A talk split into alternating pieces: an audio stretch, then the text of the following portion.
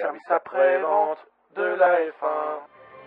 Gentlemen, start your engines and let's get ready to rumble!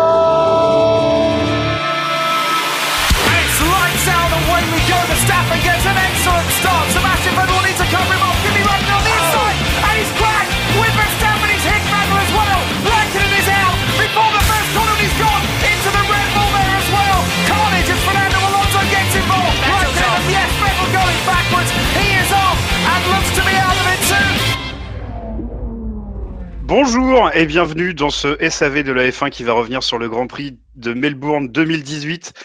Je suis Scannibal, nous sommes le 26 euh, mars 2018, il est 21h07, on a donc 7 minutes de retard.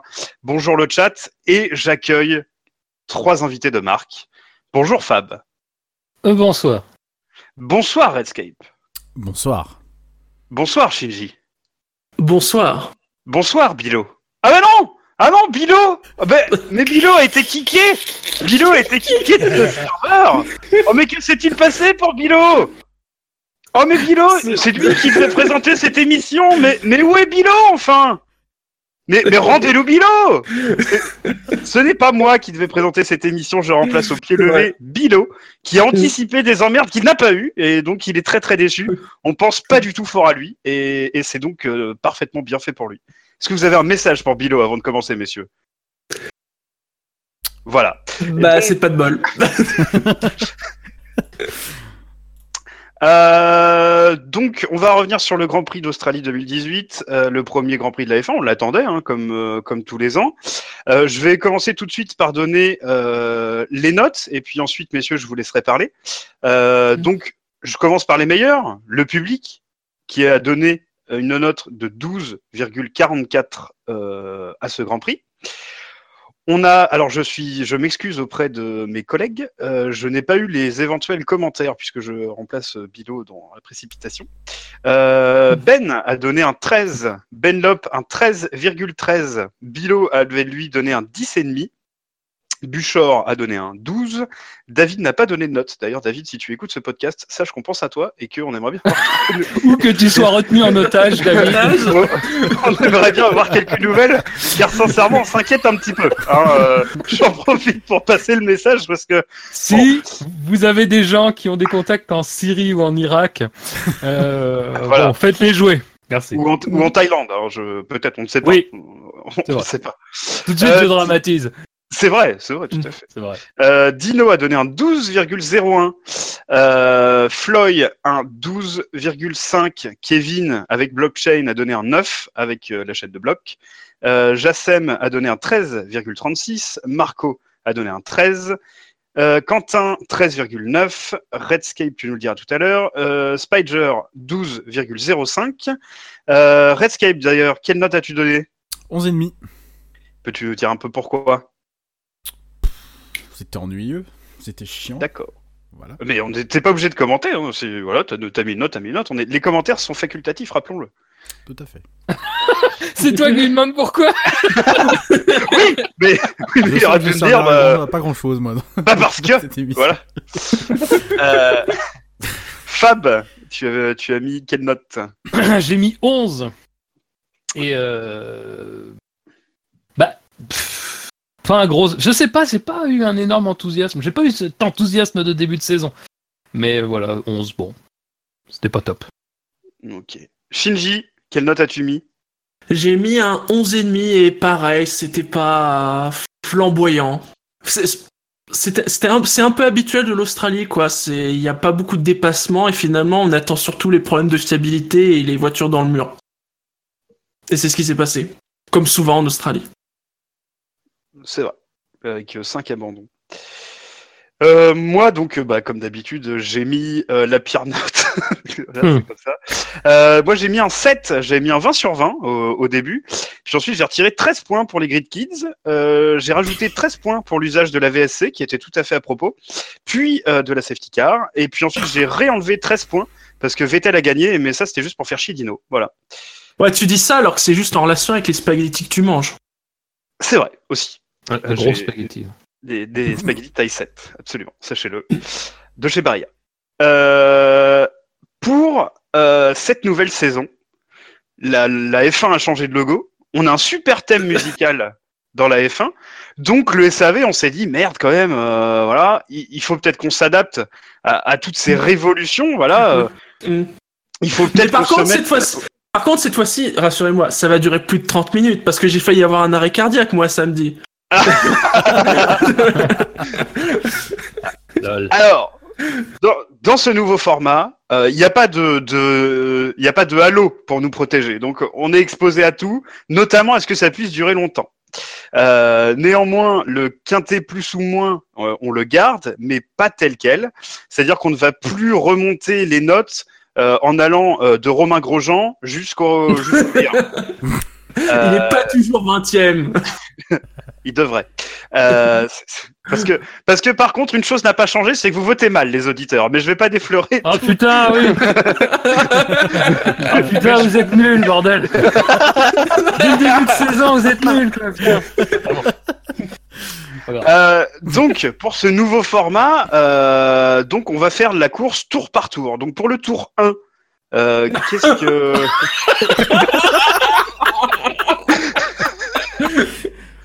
C'est révolutionnaire. non, c'est pas ça le nouveau format. Le nouveau format, c'est simplement qu'on remontera plus la grille, enfin la grille, le l'ordre d'arrivée, enfin du l'ordre d'arrivée du sondage auquel vous répondez, en allant du, du de Romain Grosjean jusqu'au meilleur, comme je le disais. Simplement, on va on va parler de ceux qui nous paraissent euh, euh, plus intéressants où il y a plus matière. En fait, ce qui nous convenait pas avec l'ancien format, c'est que des fois, on était obligé, euh, enfin, on se sentait obligé d'un peu parler de gens dont on se fout dont euh, par exemple euh, Massa, même s'il est plus là. euh, Enfin voilà, les, les Ou gens. ou, enfin, ou, ou pareil, par exemple, il y avait des choses où, par exemple, quand il y avait un incident entre deux pilotes, eh ben, euh, on attendait de parler d'un premier pilote, on parlait de l'incident, et puis quand on, on avait le deuxième pilote, ben, on, en- on disait, oh bah, on en a déjà parlé. Euh, pareil, les drive-through euh, qu'on avait mis un peu à part, dans ce nouveau modèle, le drive-through, c'est n'importe quand. Forcément. Voilà. En fonction de, des débats. Voilà. Les chevaux et les courses, vous le savez, c'est ma grande passion. TRC Magazine avec Omar Sharif, la passion de gagner. Les courses, avec le journal TRC Magazine, bien sûr.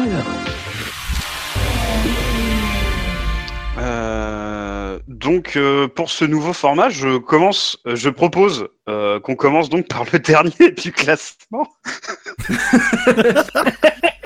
Ouais, parce que quand même, Oui, parce qu'en fait, Respectons certaines ce qu'il règles. veut, en fait, à la fin. Voilà, c'est-à-dire, c'est-à-dire que bon. Alors, juste dire, juste dire quand même pour, pour préciser qu'il y a eu 83 votants. Ah oui, Euh, voilà, je cherchais cette- l'info, je la trouvais pas. Ouais. Merci. Voilà. Merci à vous. Donc, merci à vous, merci Shinji pour cette précision. Donc non, on va pas commencer par euh, celui qui est dernier du classement.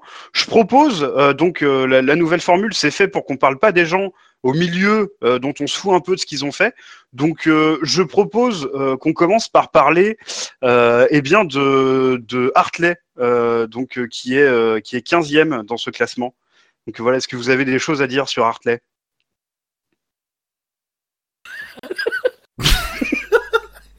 J'ai bien compris le nouveau, le nouveau schéma ou pas du tout? Oui? J'ai envie de dire oui et non. Allez, on commence par celui qui a été classé le plus mal par nos auditeurs, avec un score de moins 517 points, donc 8 votes positifs. Euh, Ceux qui ont voté positif, je vous aime. Euh, et euh, 525 points négatifs. Il a une voiture grise. Alors, je crois que vous avez tous eu le classement, je crois, donc je vais pas faire de suspense. Euh, C'est Valtteri Bottas. Voilà, bien. Alors, euh, on va peut-être passer au 19e de ce Non, classement. non, mais, non, mais c'est vrai que c'est vrai que non, mais c'est vrai qu'il part 15e et euh, il y a des abandons et donc euh, il remonte et il finit 8e. Voilà, avec une Il se fait Mercedes. bloquer. Ouais, il se fait bloquer quoi.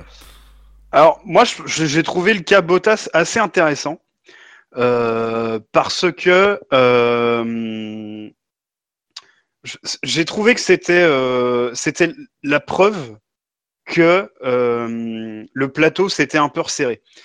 Euh, alors, les Mercedes sont toujours devant, euh, mais mais je pense que l'écart par rapport à la moyenne est plus faible. Et je pense que c'est Mm. pour ça qu'ils en ont vraiment chié à le faire remonter. Euh, je pense pas que ce soit un tromblon, quoique, mais euh, avant, il suffisait d'avoir une Mercedes pour remonter deuxième. Là, je pense que clairement, c'est terminé. euh, parce qu'il en a vraiment chié. À un moment donné, c'était notamment derrière les As, je crois, euh, où il remontait absolument pas dessus. Donc en fait, avant, elles étaient plus vite. Enfin, il y avait un écart de performance tel qu'elles pouvaient doubler. Et là, finalement, quand elles suivent d'autres voitures, elles sont vraiment dans la merde. Alors qu'avant, il y avait que quand elles suivaient une Red Bull ou une Ferrari où c'était un peu compliqué parce que justement ce gap de performance était, euh, plus faible. Et là, j'ai l'impression que ce gap, il est déjà dès euh, le, milieu de, plateau. Euh, et moi, c'est pour ça que j'ai trouvé la course de Bottas quand même intéressante à suivre. Et c'est plutôt intéressant à suivre pour une très mauvaise raison, c'est que on va se faire chier toute l'année. Parce que si même les Mercedes arrivent pas à doubler, on va. Enfin, moi, ça me fait très très peur. Après, euh, le cabotage, c'est un peu par. Enfin, je sais pas à quel niveau euh, exactement, enfin jusqu'à quel point ça a joué, mais il y a quand même apparemment eu des problèmes particulièrement graves de surchauffe. Euh, ce qui explique quand même un peu aussi le fait qu'il arrivait à un moment donné pas à suivre les Renault, parce que bon, je veux bien tout ce qu'on veut, mais euh, je pense que Hamilton, dans l'autre Mercedes, a prouvé qu'on pouvait tout à fait suivre une voiture pendant quand même pas mal de tours sans qu'il y ait véritablement de problème de surchauffe. En tout cas, pas trop grave, pas au point d'être largué comme Bottas. Donc, euh, euh, quand tu ajoutes ça, son problème particulier à la nature du tracé, et puis de toute façon au fait qu'effectivement une voiture performante aérodynamiquement dans le peloton perd de la perd de, de l'efficacité aérodynamique, je- tout ça explique cela. Mais enfin, j'ai quand même tendance à croire qu'il y a quand même eu vraiment un gros problème parce qu'à un moment donné c'était flagrant. Euh, Enfin, je sais pas, on- ça doit être à une vingtaine de tours, une quinzaine de tours de la fin. On voit une caméra embarquée, euh, il est à, il est à 200 mètres de la Renault devant lui, quoi. Euh, bon, euh, ça fait quand même beaucoup, quoi. Je pense que, sincèrement, je pense que les problèmes de surchauffe ont dû être particulièrement graves. Après, est-ce que c'est une surchauffe qui est liée à sa position? C'est pas impossible, mais après, euh, ça, me, ça me paraît quand même gros. Ça me paraît quand même gros, et euh, je sais pas si on peut vraiment juger. euh, euh, à la fois de ce que ça va donner une Mercedes dans le peloton euh, sur ce Grand Prix particulièrement, et puis surtout de la forme de Bottas, quoi. Ça me paraît un peu. Mais après, il se met tout seul dans la merde hein, avec ses- son accident en qualification, donc. euh, et et plus tard, il met son équipe aussi un petit peu dans la merde. On y reviendra. Mais euh, mais voilà quoi. Donc. euh, Je, je crois et qu'il c'est- je sais pas si c'est évident de juger quoi. Je, crois qu'il a surtout un énorme problème de, pression. Euh, il se, il s'est mis, je pense, tout de suite dans le, truc pour, euh, essayer de, montrer à tout le monde qu'au final, euh, il a sa place, surtout dans une grande écurie. Et que bah, la simple erreur qu'il a fait déjà samedi prouve que ce garçon, soit il arrive à relever la tête très vite, soit ça va être une catastrophe toute la saison et euh, il va sombrer corps, corps et âme. euh, parce que, ok, d'accord, la Mercedes avait du. La Mercedes, il y avait peut-être un peu de problème de surchauffe et autres. Il faut pas oublier quand même que un Hamilton, vous le mettez dans la même voiture et vous le faites remonter de la même manière. Excusez-moi, il y Mais a tu sais pas. Tu peux pas affirmer ça à ce moment-là de la saison. Tu sais pas. Pour moi, la seule conclusion qu'on peut en tirer, c'est que avoir une Mercedes partir 15e, ça t'assure plus de finir 2 ou 3e en fonction des Ferrari. Ouais. Pour moi, c'est la seule conclusion que tu peux en tirer. Le reste, alors après, Mais tu- même tu ça, même ça, c'est on une suppose conclusion que- difficile à tirer sur à Melbourne. Je- tu, tu, prends, tu sais, tu prends la même course, rien qu'à Bahreïn dans, dans 15 jours, je suis pas certain que tu assistes exactement à la même chose. Et je parle par Bah, exemple en tête. En Bahreïn tête, c'est pas sera- certain que tu Bah- aies le même statu quo. Bahreïn sera beaucoup plus représentatif en termes de pistes. Bah, je sais pas. Là, il y avait quand même trois zones de DRS. Enfin, il y avait, il y avait tout pour Ouais, avantager le mec qui suivait quand même. Ouais, mais tu dis, t'as vu ce que disait Hamilton et ce que disait Vettel aussi après, c'est une des pires pistes. euh, en, en termes de, de dépassement, enfin, il faut une différence de vitesse. Alors Hamilton le disait, il disait qu'il fallait euh, une seconde 8, quoi. En vitesse pure, enfin, en vitesse pure, autour, il fallait une seconde 8 pour être euh, certain de pouvoir dépasser. Euh, justement, ça, enfin justement, Fab, ça va plutôt dans le sens de ce que je disais. C'est-à-dire que l'écart entre la Mercedes et la moyenne du plateau, c'est resserré. Non, mais la nature. 7 secondes 5, 7 secondes 8. La nature du circuit aussi euh, fait ça. Parce que si tu regardes les, les- les deux prochaines pistes, par exemple, euh, on a Bahreïn où il y a des lignes droites euh, et des longues portions, machin. On a la Chine où il y a une immense ligne droite. Euh, enfin il y en a même deux d'ailleurs, mais l'autre qui est vraiment très très grande. Euh, déjà sur ces sur ces pistes-là, euh, t'es moins coincé euh, que qu'à Melbourne quoi. Et puis Melbourne, ça a toujours été le circuit. Enfin, on se souvient de la- l'annonce grandiloquente du DRS en 2011. Ah, on allait voir ce qu'on allait voir, c'est très révolutionnaire. Enfin, c'était avait du dépassement à foison. Bon, ça, c'était complètement craché parce que Melbourne euh, est bien trop euh, euh, empêche ça quoi. Même les zones DRS sont bien trop courtes en réalité. Et en rajouter une, c'est bien, mais tu la rajoutes après une portion de, de où c'est des courbes très rapides où l'appui joue à plein. Euh, donc forcément, finalement, ce que tu gagnes dans la ligne droite, tu l'as déjà perdu dans, la courbe juste avant. Euh, franchement, ce- c'est pas c'est pas très très représentatif de. Et je crois que justement, je, pense qu'il faudrait pas euh, tirer trop de conclusions sur ce Grand Prix-là. Euh, alors évidemment, on te, on te répétera toujours que, par exemple, oui, euh, c'est atypique, machin. Mais je dis pas ça dans le sens où c'est un Grand Prix atypique, il se passe des choses atypiques, les voitures sont pas à leur niveau maximum, machin. Bon, peut-être, mais à vrai dire, euh, c'est euh, la hiérarchie qu'on voit là. Bon, elle va quand même durer un petit moment cette hiérarchie-là. Il y a quand même des chances que ça soit. euh, mais sur ce Grand Prix particulièrement et sur la question, par exemple, des dépassements, des différences de rythme entre les voitures, je suis pas certain que tu puisses tirer énormément de conclusions. Et je pense que sur d'autres Grands Prix, on n'aurait pas du tout assisté à la même course à certains étages. Euh, je parle notamment de la tête, je parle notamment de la cinquième place. Euh, on a quand même vu des choses que je pense on verra très rarement, c'est-à-dire euh, des, des trains de quatre voitures ou même même juste un train de deux voitures qui, qui sont capables de suivre pendant 15 tours à une seconde d'intervalle. Euh, je veux dire, dans un sens, ça cache, enfin, ça cache un petit peu la réalité de la hiérarchie, quoi. Mais bon, on en reparlera plus tard. Mais voilà, c'est, je pense que c'est compliqué de dire. Euh, moi, pour moi, c'est compliqué d'exactement dire. Ça s'est resserré à un point où? Déjà, on ne sait pas si Bottas était exactement dans une voiture à 100%. Et en plus, franchement, je pense que Melbourne a tendance un petit peu à, donner de, fausses informations sur ce plan-là. On verra. Hein.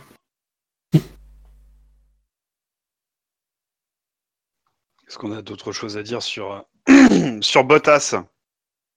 C'est son pire résultat que Mercedes quand il a vu l'arrivée. Euh, Ouais, quand même. Il avait fait sixième l'année dernière en Chine. D'ailleurs, en Chine, on se souvient qu'il avait fait une belle aussi, puisqu'il avait fait tête à queue sous safety car. Mais là, ce week-end, il a connu son pire week-end, puisqu'il n'était jamais parti d'aussi loin avec euh, Mercedes et était jamais, arri- jamais arrivé à une place aussi, euh, aussi faible. Donc euh, voilà, c'est, euh, il commence par le pire. Quoi. Ça, pourra, ça ne pourra qu'aller mieux après. oui, Sur oui, hors chat, abandon, bien sûr. Il- Sur le chat, justement, il y a un célèbre inconnu qui dit que l'an dernier, il y a eu deux dépassements pour 5 cette année et que, donc que statistiquement, il n'y a pas le feu au lac. Parce que euh, ça, quand on met en perspective comme ça. euh,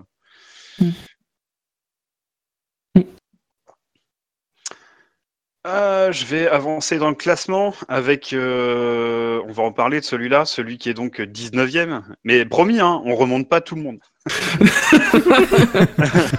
Euh, Tu sais, techniquement, t'es même pas obligé de remonter. Hein. Ouais, alors, disons que moi, moi, je veux bien que ce soit le bordel, ça va bien m'aller. En général- les gens n'aiment pas trop trop mon organisation, donc. euh, bon. Sinon, on aurait, on aurait pris tous ceux dont le score finit par un 4, puis tous ceux qui finissent par un 2, puis tous ceux qui finissent par un 5, puis tous ceux qui finissent par un 7. Voilà. Euh, mais bon, je suis pas sûr que c'était très lisible. Donc, euh, avec un score de moins 352, donc avec 14 points positifs et euh, 366 négatifs, euh, c'est Verstappen qui est donc euh, pénultième de ce classement. C'est cher, hein, tête à queue. Ouais, Bah, un peu ouais. cher payé, ouais.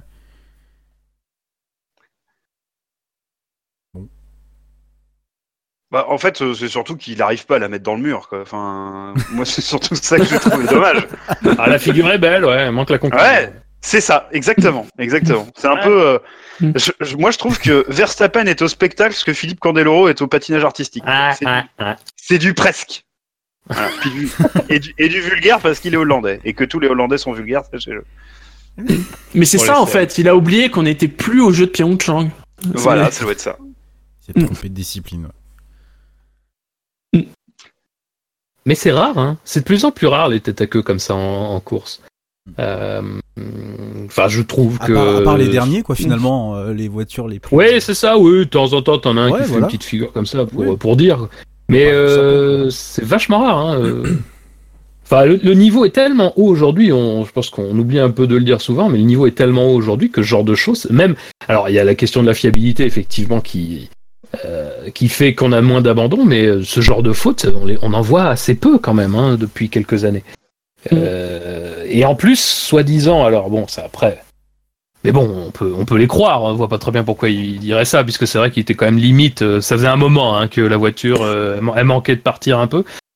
Mais apparemment, il aurait eu des dégâts avant le, avant le tête à queue euh, sur le fond plat, si j'ai bien compris, Euh, et qui expliquerait un peu un, un certain déséquilibre euh, aéro et tout. euh, mais c'est vrai qu'il avait l'air quand même de beaucoup lutter euh, et de surconduire assez, euh, assez nettement, quoi.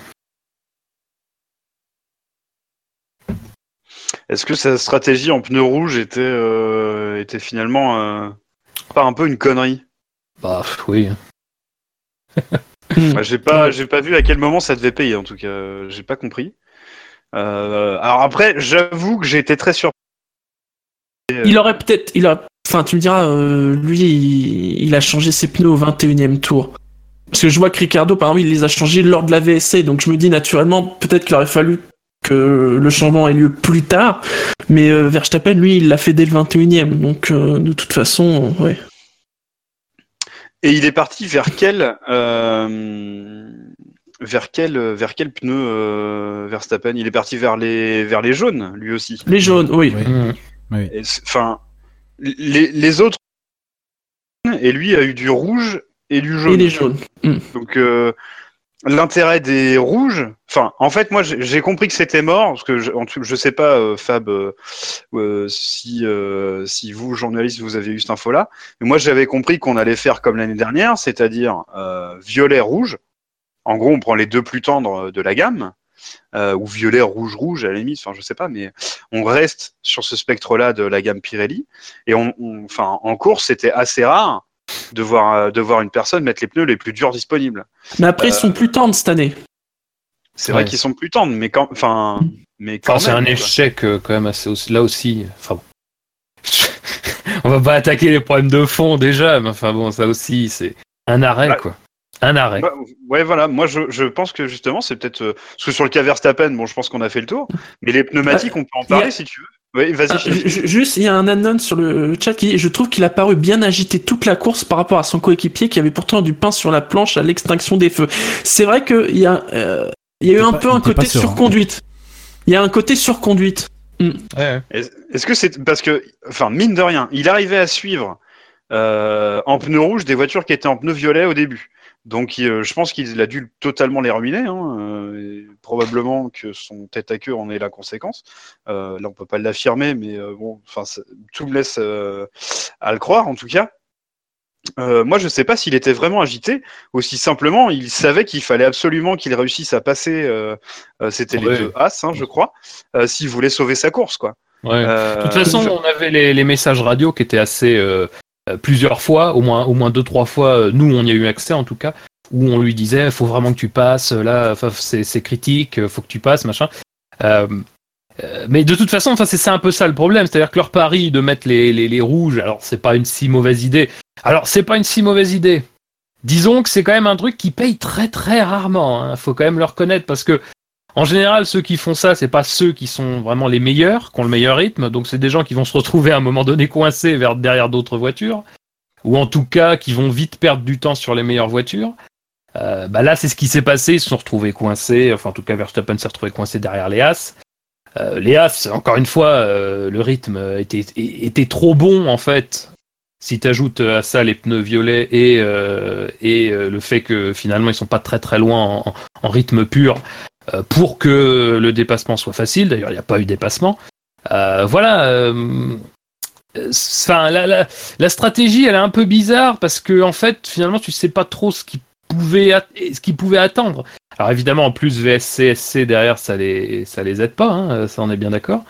Euh, mais voilà, enfin, c'est, c'est, c'est un coup. de- C'est un coup tenté pour pas grand chose en réalité. Il y a pas, t'as pas l'impression qu'ils en perdent énormément non plus parce que de toute façon, déjà, la position de départ Ricciardo était quand même problématique, mais euh, sur le cas de Verstappen, euh, je sais pas. Sur le cas de Verstappen, euh, clairement, son, son tête à queue a abîmé ses pneus.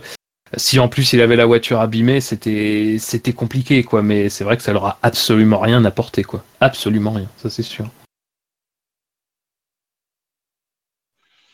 Euh, tu parlais des tu parlais des As et de leur euh, et de leur rythme. Finalement, euh, c'est une fois qu'elles ont eu des pneus neufs qu'elles ont qu'elles sont allées le moins vite. hein.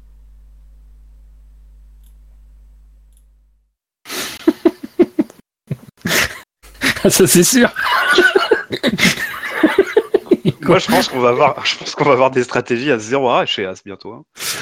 Mais chez H, je pense qu'ils attendaient le drapeau rouge. Hein. Euh. Ça leur aurait permis de changer de pneus sans trop. Je peux balancer mon drive-through d'ailleurs, putain. Ah ben parle- c'est quand tu on veux parle- les drive. On parle de As. Du coup, il y a le jingle ou pas? Euh, Euh, si oui. ça marche niveau de la technique, parce que j'avoue que je galère un peu, mais tout va bien. euh, oui, oui, oui, oui, oui, un jingle euh, quand il aura chargé. Donc, euh, charge à toi de meubler un peu, parce que tu vois le technicien. peut pas Oui. Ah, Non, mais voilà. c'est que donc je vais avoir un drive-through. Voilà. Allez, Spécialiste du meublage. C'est ça. il arrive dans. Alors en termes de meublage, t'es quoi? T'es plutôt finlandais ou tu vas plutôt euh, tu vas plutôt chez euh, chez But? Euh, plutôt C'est suédois. suédois, c'est suédois pardon. ah, ah, ah, Ah. suédois. Ouais, c'est plutôt pour les sociétés qui font de l'optimisation fiscale. Ah bah non, on a commencé à meubler, maintenant c'est toi qui attends. Hein. Totalement. Allez, jingle Ouais, c'est parti. Un enfant a été enlevé. Le que c'est pas possible. C'est pas possible ça. Ça c'est un, un- non mais c'est inconcevable. Je vais l'annoncer à la bouche.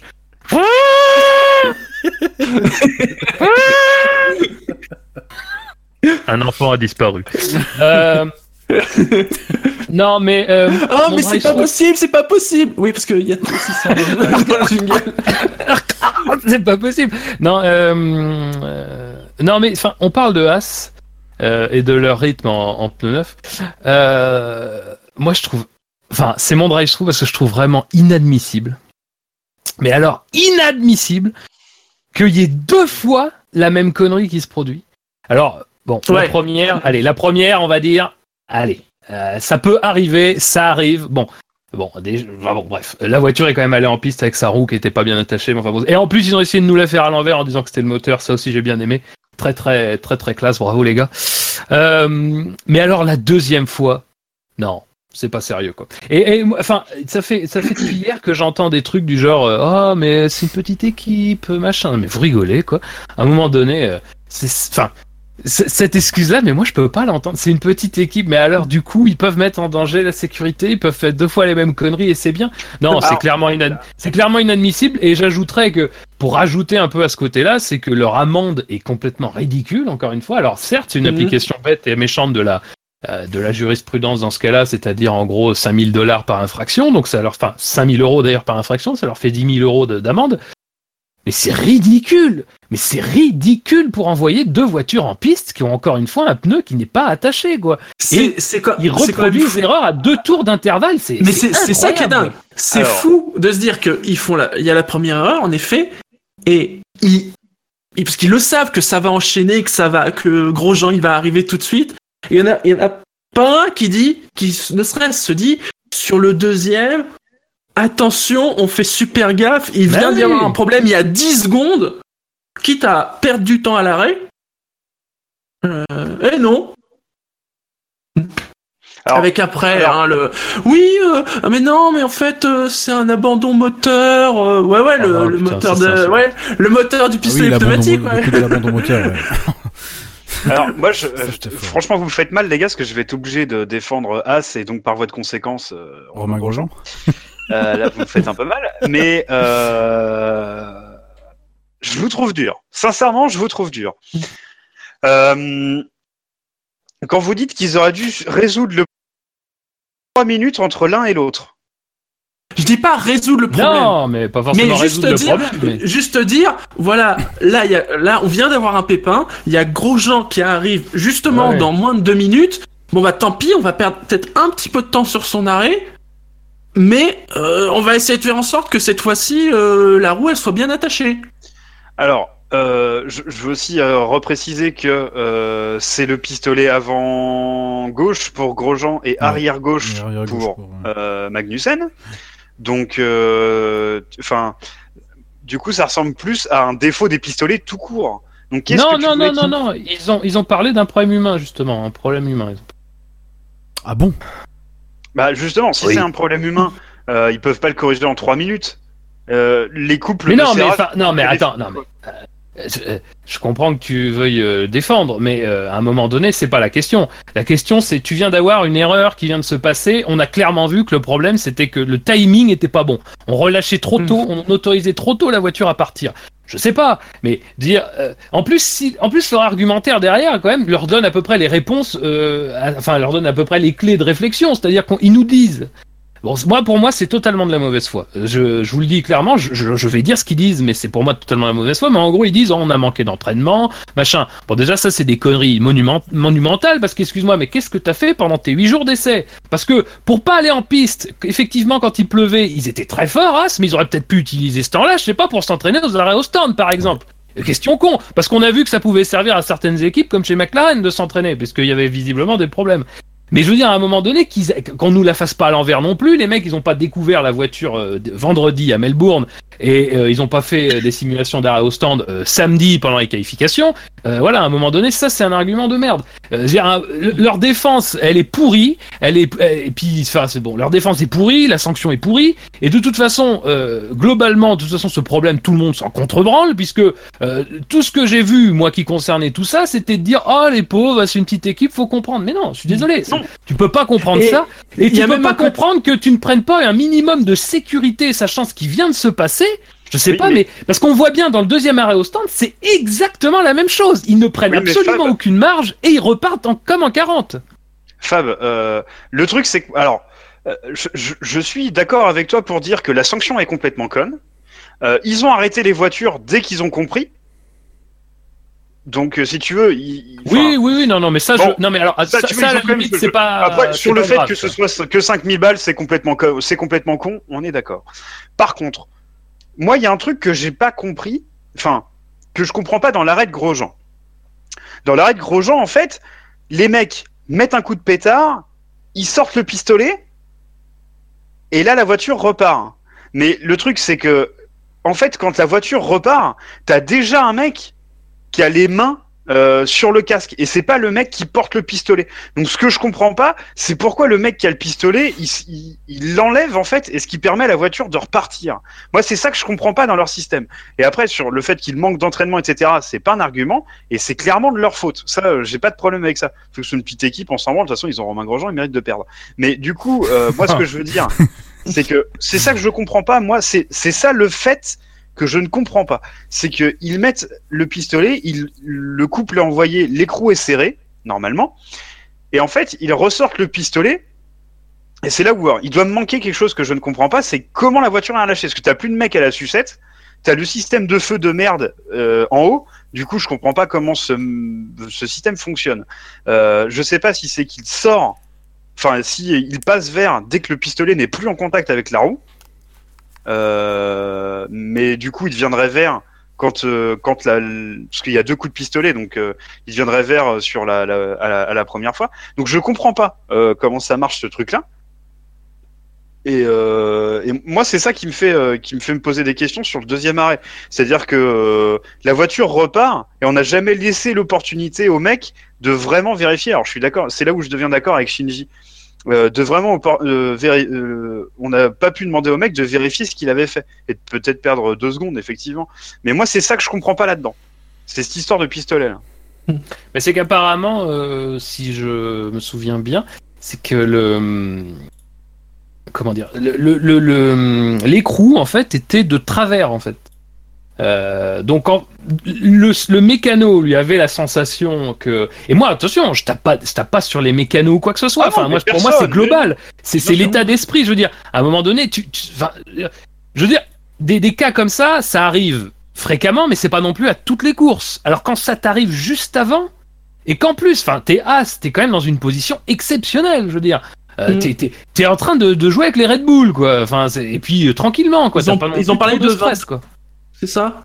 Ouais, c'est ça. Euh, mais non, mais après, voilà, euh, je veux dire, c'est, enfin, évidemment, ça va être réglé. Évidemment, euh, évidemment, ce sont les premiers euh, déçus, frustrés, en colère de ce qui s'est passé. Ça, j'en ai aucun doute. Et d'ailleurs, l'image a été, l'image a été belle après. avec, Oui, euh, c'est vrai. Grosjean ouais, euh, ouais. a été réconforté le mécano en question et c'est, mais c'est très bien. Mais je veux dire, encore une fois, c'est pas, je, je veux pas prendre as et dire ah, eh, mon enculé de putain. Non, c'est pas la question. La question, c'est- la question, la question, c'est de dire à un moment donné, euh, les gars. euh, il n'y a pas non plus que vos résultats qui sont en jeu. euh, Il y a aussi la sécurité. Euh, Il y a aussi, euh, d'une certaine manière, l'état de la course. Il y a aussi parce que ça, ça coûte la victoire à Hamilton. Et ça, ça m'a fait très mal. Euh, non, non, mais enfin bon, tout ça pour dire, tout ça pour dire que euh, c'est- vraiment dommage à la fois sur le plan sportif et quand même aussi sur le plan sécuritaire, parce que c'était quand même vraiment pas terrible qu'on ait quand même deux voitures de la même écurie qui repartent en piste avec une roue mal attachée. Quand bien même la voiture s'est arrêtée vite. Bon, moi je trouve que c'est toujours pas assez vite parce que le problème ils le savent dès que la voiture a quitté l'emplacement. Donc ça veut Oui, dire elle devrait pas sortir Ah, de la pit lane. elle devrait pas sortir de la pit lane, la voiture. Elle devrait rester dans la pit lane. Mais bon, ça après, je pense que euh, là, j'ose croire que sur ce co- sur ce plan-là, euh, il y a une tolérance ou en tout cas des indications de la part de la direction de course qui est que euh, ils ont pas le droit de garer la voiture dans la pit lane. J'imagine. Bon, ça s'est déjà vu, ça s'est déjà fait sans qu'il y ait eu rien à redire en fait finalement. Euh, aux écuries sur ce point particulièrement, donc je sais pas exactement si les consignes ont changé, s'il y a même des consignes ou quoi que ce soit, puisqu'on a vu que Magnussen s'est arrêté euh, très loin par rapport à là où, s'est arrêté Grosjean. Mais voilà quoi. Euh, deux fois, à trois minutes d'intervalle justement, oh, il y aurait quand même une petite sécurité à prendre pour être complètement sûr qu'on avait fait bien le boulot parce que voilà, c'est quand même c'est quand même à eux que ça coûte le plus et c'est des risques pris pour tout le monde.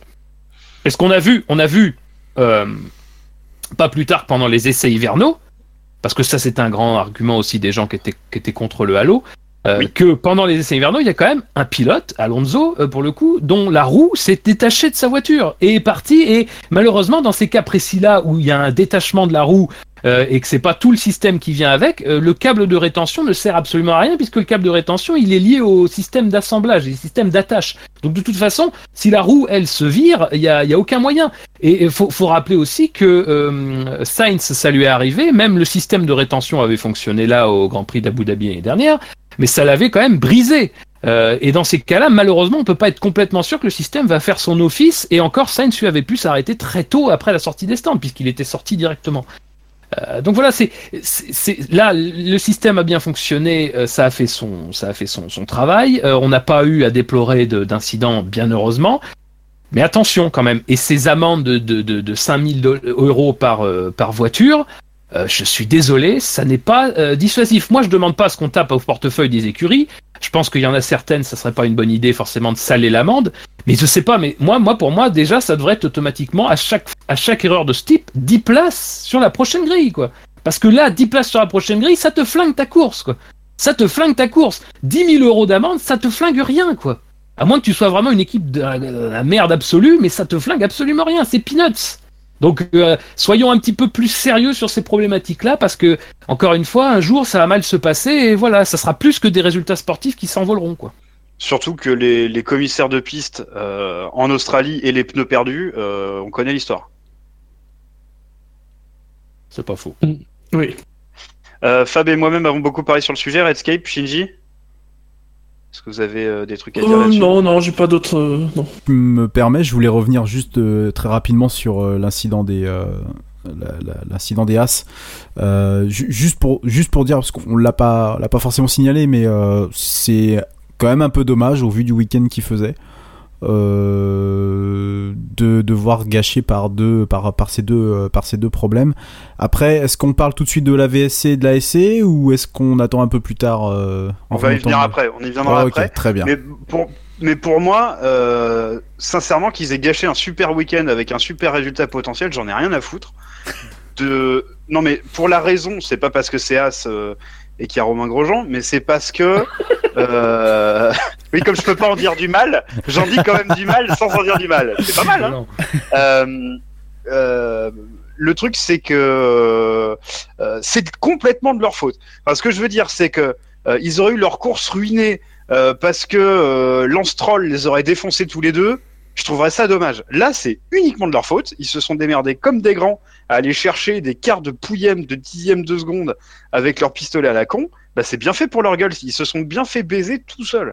Donc, oui, c'est oui, c'est triste, mais c'est quand même de leur faute. Donc, moi, j'ai vraiment aucune compassion, quoi. Voilà, bon, en tout cas, ça laisse visiblement sans. Non, mais enfin, c'est pas. euh, la compassion. euh, euh, le monde est trop dur pour la compassion. Mais. euh, Je sais pas pourquoi tu veux que je pris t'accompagne avec un petit requiem euh, Oui J'aimerais me- bien un peu de violon, s'il vous plaît. Euh, non, non, mais sans parler compassion, mais euh, ce, qui est, ce qui est dommage, c'est de se flinguer comme ça, quoi. Parce que pour le coup, eux, euh, s'il y a bien une équipe qui, je pense, devrait prendre des points quand leur voiture fon- fonctionne bien, c'est eux, parce qu'en général, ils savent pas pourquoi exactement. Donc, euh, bon, autant, autant faire le, le plein à ce moment-là. Et là, pour le coup, tu avais vraiment une belle opportunité.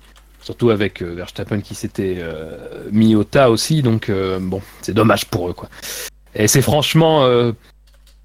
Moi, je pense quand même, euh, même si, encore une fois, euh, c'est une petite équipe à l'échelle de la F1, effectivement, mais euh, ça reste des fautes. il me semble pas qu'ils en aient commis énormément des comme ça ces dernières années. Enfin, là, comme ça, dans les stands, j'ai pas pas l'impression que eux ont été particulièrement. donc, c'est quand même des erreurs nouvelles. Et dans une année où tu sens qu'ils ont un peu plus en main ce qu'ils font, ça fait quand même un peu. Ça fait quand même un peu effectivement amateur, mais je pense pas que ce soit tout à fait euh, normal, hum, même si on parle d'une petite équipe. Enfin, petite équipe, encore une fois, tout est relatif. hein. Là-dessus, euh... Mm. je suis pas Mais si alors, sont vraiment défendables. hein. Excuse-moi, Shinji. par, par, par rapport justement quand même à la, à la bonne course qu'ils ont fait. euh, avant quand même ce souci, il y a en effet cette très belle course des As. Est-ce qu'on peut parler quand même et revenir sur le classement des pilotes As ce week-end Oui, Oui, au DHL machin là. Non, non, ouais. c'est- Ah non. ah bon, on est sponsorisé par DHL maintenant? Mais non, mais parce que en fait dans le parce que dans le parce que dans le donc DHL sponsorise un classement des euh, pit stops les plus rapides et Magnussen est quatrième. Ah, Je crois que c'est Gus Gus, ça nous permet de le saluer. non. Je crois que je crois que c'est Gus Gus qui euh, qui a tweeté ça, ça nous permet de le saluer. Ah. Euh, Vous, voulez- vous- vous voulez pas commencer par le vrai premier moment Auditeur, vous êtes des sacs à merde quand vous votez? Oui, alors, euh, alors c'est le point où on dit du mal de notre communauté, n'est-ce pas? Euh, Donc, Magnussen, vous l'avez quand même mis sixième du classement, avec 156 votes positifs et 17 négatifs, et Grosjean, euh, 114 euh, votes positifs, 15 votes négatifs, donc ça leur fait 139 points et 99 points. C'est Enfin, sincèrement, en termes de sac à merdis dans les votes, à part les électeurs du Front National, je vois pas. hein. Là, euh, Voilà, pourquoi, pourquoi vous avez fait ça, les auditeurs? Il faut se réveiller, les gars. Euh, combien de votes négatifs, Grosjean, t'as dit? Euh, 15 votes négatifs. Des fans d'Hamilton, je pense. Et ils n'ont pas aimé, ou des gens qui n'ont pas aimé ces câlins. Ou justement l'inverse. Très tactile, le garçon. À moment, j'ai cru qu'il auraient- faisait un bisou. Bah, faire un bisou à un mec qui a un casque, c'est assez compliqué. De loin. C'est un coup à se péter le nez, hein, mais. Surtout lui. Ah oui, ça va en plus. Bon, ça va, c'est pas, c'est pas, c'est pas Alain Prost, mais bon, quand même. Non, mais bon. qui sait, avec Prost, c'est ce qui s'est passé. Bref. Euh, par contre, euh, alors, ça peut être une, ça peut être une explication le fait qu'il était sympa avec les mécanos et qu'il s'est, pour le coup, euh, là, je, je l'admets complètement, il s'est comporté euh, euh, en quelqu'un d'intelligent avec son équipe, euh, même, j'irais même jusqu'à dire en, en leader de, de, de l'équipe. euh, avec son comportement auprès des mécanos, donc il allait les, les, les conforter, les consoler après Ah, l'incident. Quand on voit la tête d'enterrement qu'ils avaient autour de cette table, Ouais, les- les- c'est clair, c'était la table des condamnés là. Il y avait deux Oh, mécanos, ça devait, ça devait être les deux. euh, tu vois le mécano avec le casque et les trois autres autour. Oh mon Bah, dieu. quand tu connais la culture NASCAR, d'où vient quand même euh, As, euh, Oui, parce que rappelons, avoir un petit fri- frissonnement quand tu vois ce genre de truc et que ça se, se reproduit deux fois. Quoi. Rappelons qu'en NASCAR, s'ils attachent mal une roue, euh, ils peuvent aller jusqu'à exclure les mécaniciens pour plusieurs courses. hein. Ah mais des fois, en pleine course, ils changent les, ils changent les équipages quoi. Ils remplacent les mecs dans la course quoi. C'est, c'est violent. Mais euh, ce- en NASCAR, la direction de course peut dire bon bah ok, ce mécano-là, il a été dangereux, euh, donc il dégage euh, pendant 2, 3, 4, 5 courses. Ah ouais, c'est plus violent quand même que. Ah, mais euh, ça peut être, ça peut être une belle sanction, hein, ça responsabilise les gens. Et parce qu'en général, ils sautent en même temps que le, enfin que le, un ingénieur qui est un peu plus responsable, quoi. Donc euh, parce qu'il s'agit pas non plus de d'éclater les, les les faiseurs, on va dire, ils, ils écartent aussi les managers. Je pense que c'est pas mal. Euh, donc au classement, euh, les As sont euh, relativement hautes. C'est vrai que c'est très surprenant. Euh, bon, des fois, on a un petit peu du mal à comprendre ce que vous faites, chers auditeurs.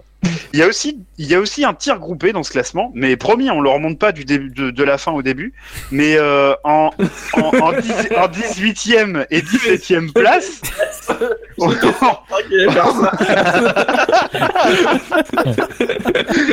on a on a euh, Sirotkin et Stroll, donc euh, Stroll moins 243 points, bon je, je me demande pourquoi, mais bon, et Sirotkin moins 129 points. Euh, bon Sirotkin sincèrement pour moi il aurait dû être à 0-0 puisqu'il était complètement transparent, donc euh, pff, Hmm. voilà. Bon Bah, Stroll 4 compte- tours, hein. Il est me- la Oui, même voilà, plus non, mais de c'est ça, points enfin. que, que Stroll. Je- Intéressant. Il a, il a chopé apparemment un, un sac un plastique, plastique dans les de, sandwich. Oh putain. Ah. La précision est importante. Ouais. Ouais. Mais il y avait beaucoup de choses qui volaient au début de la course, effectivement. Il y avait des sacs plastiques blancs, hein, peut-être pas du plastique, mais il y avait des choses blanches qui volaient au début de la course, effectivement. Je m'étais fait la réflexion. Donc, euh, donc lui voit sa course euh, prématurément euh, terminée. Euh, et euh, en allant se garer dans un échappatoire, au lieu de nous faire une safety car dès le quatrième tour, ça va être un peu mieux. Euh, et euh, Stroll, lui, bah, vous lui avez mis 240 votes négatifs. Bon, Ce bashing. euh, bon, alors je trouve ça un poil gratos euh, parce que parce que quoi C'est quoi la course de Stroll? Il enclenche le mauvais mode de moteur au départ. Ça arrive. Euh, il se fait doubler et puis bon après il fait rien de spécial parce qu'il n'arrive pas à doubler. Je rappelle quand même que Bottas a fait plus ou moins la même chose et qu'il n'a pas réussi à doubler non plus. Donc euh, je trouve ça un poil dur, sincèrement. Eh oui, il termine derrière Leclerc. Peut-être que Oui. du coup. il termine derrière Leclerc. Ouais. Euh, bon, on sait aussi que l'écart de perf entre les Williams et la Sauber, euh, c'est pas ce que ça a pu être les années précédentes non plus. Oui. Hmm. Oui. C'est compliqué là, franchement, de taper sur les Williams. Ouais, je Bah, si on veut faire la même simple. analyse que celle de Bottas euh, tout à l'heure, oui, effectivement, dans ces cas-là, on peut pas vraiment juger de cette première course et puis bah wait and see quoi. On attendra de voir les, on attendra de voir les prochaines. Mais Parce que et puis je, je rappelle, au cas où on aurait tapé dessus pour avoir enclenché le mauvais mode moteur, euh, je rappelle que c'est arrivé avec des conséquences bien plus graves à Rosberg. c'est ce que j'allais Euh, dire. Donc, donc, euh, voilà, finalement c'était pas si mal. Euh, probablement. Non, mais t'as rien Ça compris. arrive même au meilleur quoi, voilà. Ce jour-là, c'est de la faute à Hamilton. T'as pas eu le mémo, je pense. Ah si si, moi j'ai toujours défendu que c'était complètement que de la faute d'Hamilton, hein, mais euh, moi j'ai toujours dit. Et j'ai Ouais, toujours mais dit que c'était à ce moment-là que Hamilton avait gagné le championnat du monde. Alors je me suis peut-être trompé deux fois dans la même journée.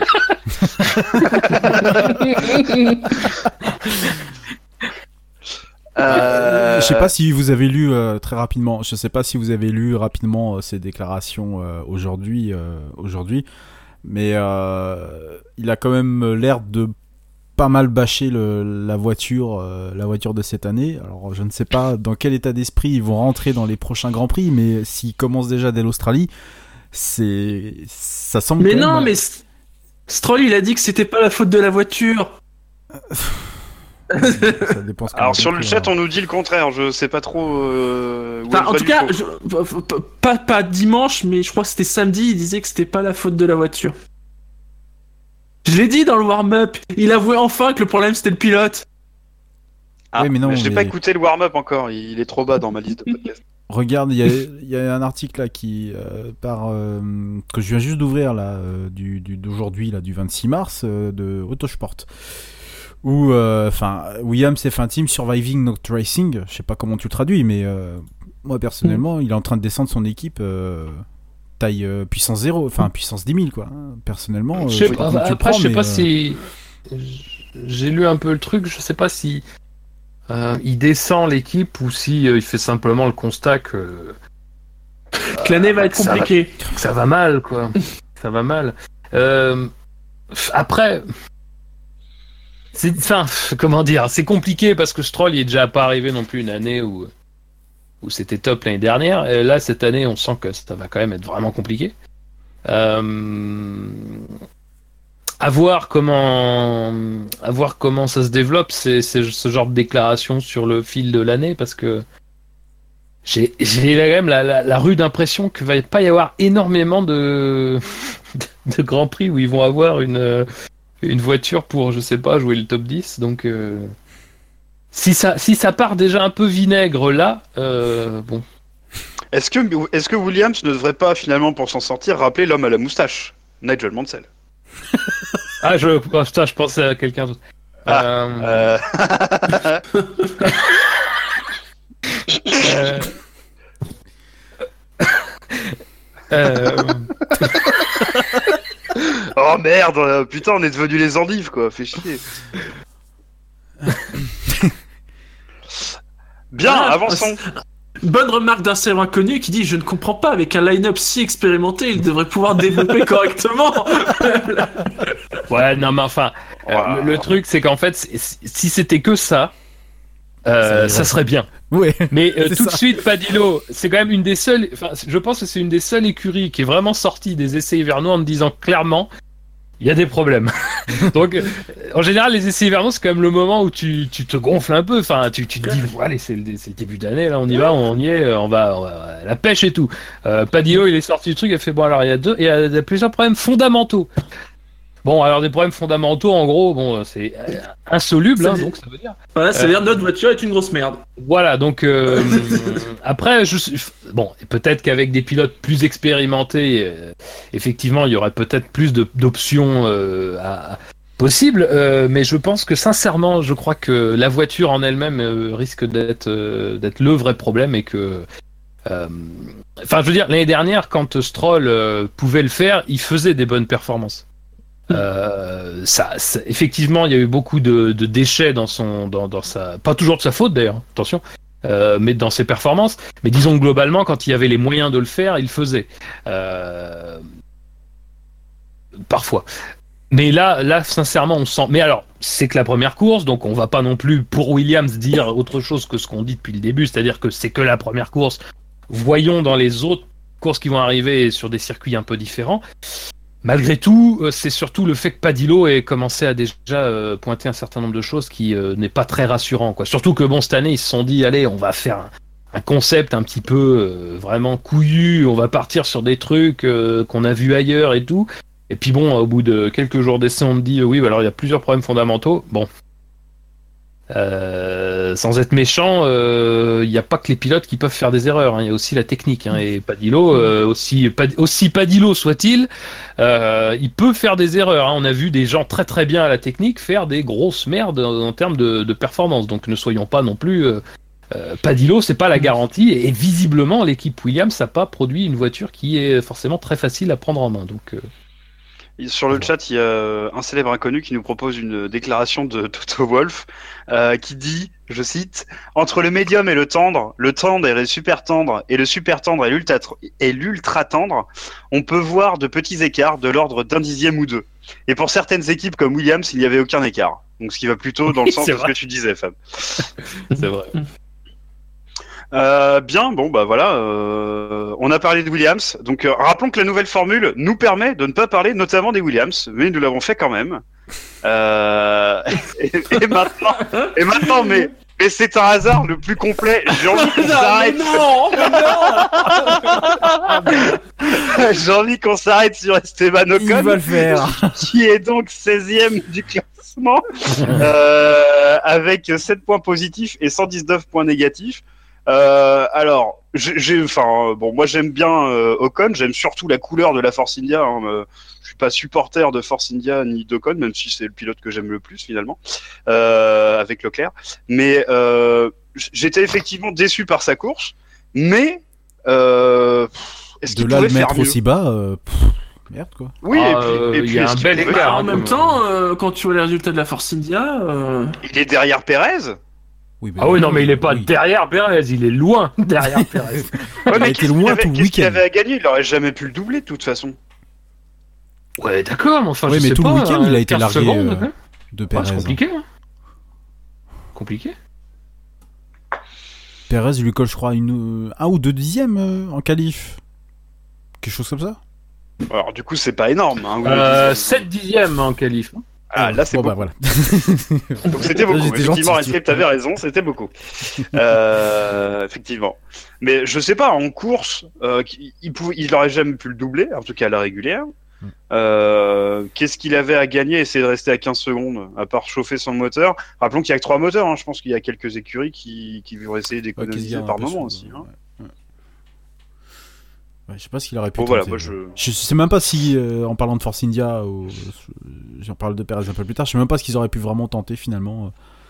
Mais là, par- pareil, on va pas se hâter à donner des jugements, euh, à donner des jugements euh, trop rapides, parce que bon, voilà, c'est, c'est compliqué là, pour le coup, pour. Force Mais là, India. le truc, c'est que euh, ce qui s'est passé avec Force India, en fait, ce qu'on entrevoit, alors effectivement, ils peuvent progresser. Euh, on sent quand même que peut-être quelque chose qu'on n'a pas forcément trop pointé du doigt, mais peut-être que l'intersaison était plus compliquée que d'habitude. Euh, et mine de rien, tous ces, toutes ces histoires de changement de nom qui se fait, qui se fait pas, je pense que c'est aussi le signe qu'en coulisses, il y a peut-être des difficultés qu'on ne connaît pas. Euh, ou en tout, enfin, on sait qu'il y a des difficultés, on sait que financièrement c'est pas, pas non plus la sécurité, la sécurité sociale. ouais, ouais. Euh, Il y a toujours les problèmes avec Malia et tout, mais bon, euh, le truc c'est que c'est quand même toujours un peu une écurie qui est un petit peu en sursis et que leur travail euh, exceptionnel de ces dernières saisons, euh, c'est aussi un petit peu euh, quelque chose qui euh, n'est pas forcément de la garantie pleine. Donc voilà, là, là, ce qu'on voit quand même sur les résultats bruts, c'est que on a les Forcinia qui sont derrière les Renault, derrière les McLaren et derrière le top 3. Euh, si euh, sur cette course on dit que les As euh, n'ont pas fait leur erreur dans les stands, ils sont derrière les As aussi. Euh, donc en gros, euh, ils devancent plus grand monde, quoi. Et euh, malheureusement, euh, je pense que ça reflète euh, de façon très claire leur. et, et, et si tu regardes bien les écarts, alors après, j'imagine qu'il y a sans doute la VSC a dû un peu jouer là-dedans, mais si tu regardes les écarts, ils sont quand même. Enfin, voilà, il y a quand même un écart avec ceux de devant aussi, quoi. Et si on prend en compte le fait que Sainz ça fait une fin de course un peu compliquée, un peu un peu euh, voilà, on peut se dire quand même que ça aurait été compliqué de jouer véritablement le top 10, quoi. Donc euh, finalement, Force India, peut-être que c'est un peu la fin de, c'est un peu la fin de la période de rêve. Et tout simplement parce que derrière, tu avais des écuries euh, qui étaient, euh, qui étaient potentiellement, euh, de toute façon, des écuries qui étaient amenées à les devancer à un moment donné. McLaren, Renault, euh, ça n'est que logique. Euh, et encore, je trouve que McLaren, c'est pas non plus aussi impressionnant que ça. c'est pas, c'est pas flamboyant. Et, euh, et en plus, si tu ajoutes le fait que As euh, va visiblement bénéficier d'une voiture qui sera euh, performante, voilà, ça fait beaucoup de choses d'un coup. Et je pense que ça risque d'être très très compliqué, au moins sur la première partie de saison. Et hum, voilà, après, est-ce qu'ils arriveront à faire comme ils font souvent, c'est-à-dire vraiment un développement euh, très bon toute l'année euh, Voilà. À voir, mais c'est vrai que c'est pas très très encourageant, quoi. Ça c'est sûr. Et Ocon n'est pas non plus. Et franchement, pour Ocon, par rapport à Perez, c'est pas non plus très très engageant quoi comme début de saison. Mais après voilà, faut voir, hein, ça se jugera sur. Il reste 20 courses, hein, donc il y a pas de, il y a pas non plus de d'alarme, hein, surtout quand on, surtout quand on voit les performances de Bottas. Mais euh, mais attention quoi, c'est il y a un objectif clair pour Ocon. Euh, ce genre de course là, c'est peut-être un peu. Mais encore une fois, c'est Melbourne. Donc euh, voyons voyons déjà à Bahreïn comment ça se goupille.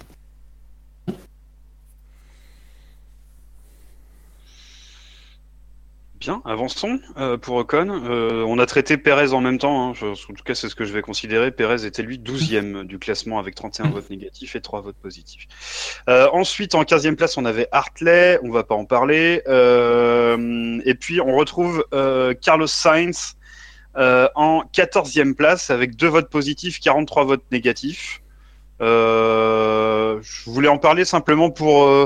euh, reparler de la enfin de, je sais pas, de- comme on peut dire, de, sa, de son apparente crise de chiasse potentielle pendant le.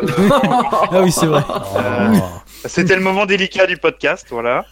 Euh, visiblement, ça le rendait malade de boire de l'eau chaude.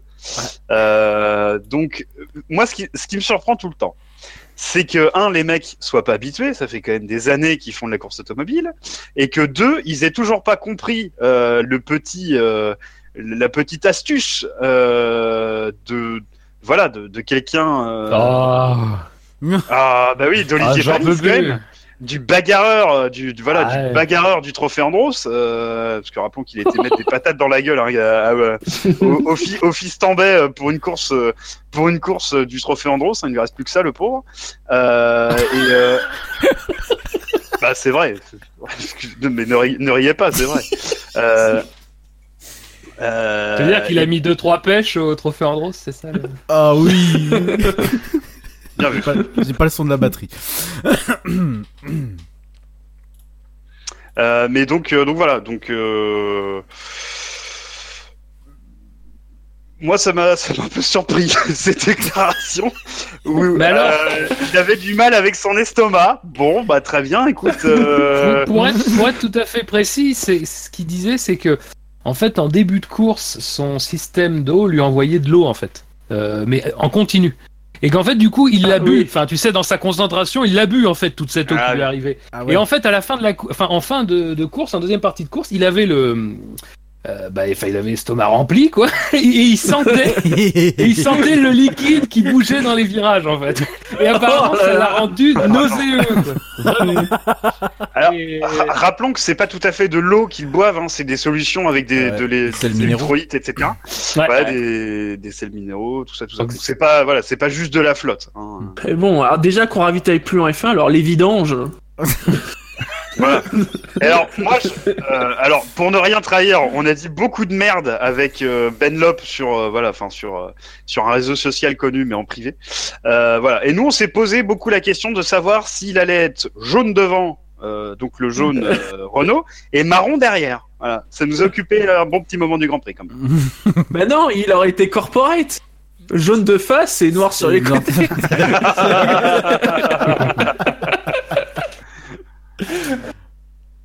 Ah, Donc euh, voilà, le pauvre, euh, le, le pauvre Carlos a, a, a souffert, en tout cas. Euh, Ericsson, 13e. Euh, Perez, on en a parlé, 12e. Van Dorn, 11e. Est-ce que vous voulez parler des McLaren? On pourrait le faire en même temps. ouais. Puisque Alonso, lui, est 4e, et 3e, pardon, du classement. Ah, ça y est, Alonso Ah Mania, non, on va encore reparti, chier ça, sur ça va me gaver.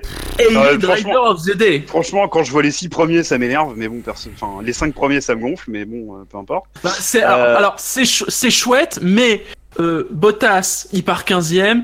Verstappen, il se prend, il fait du patinage.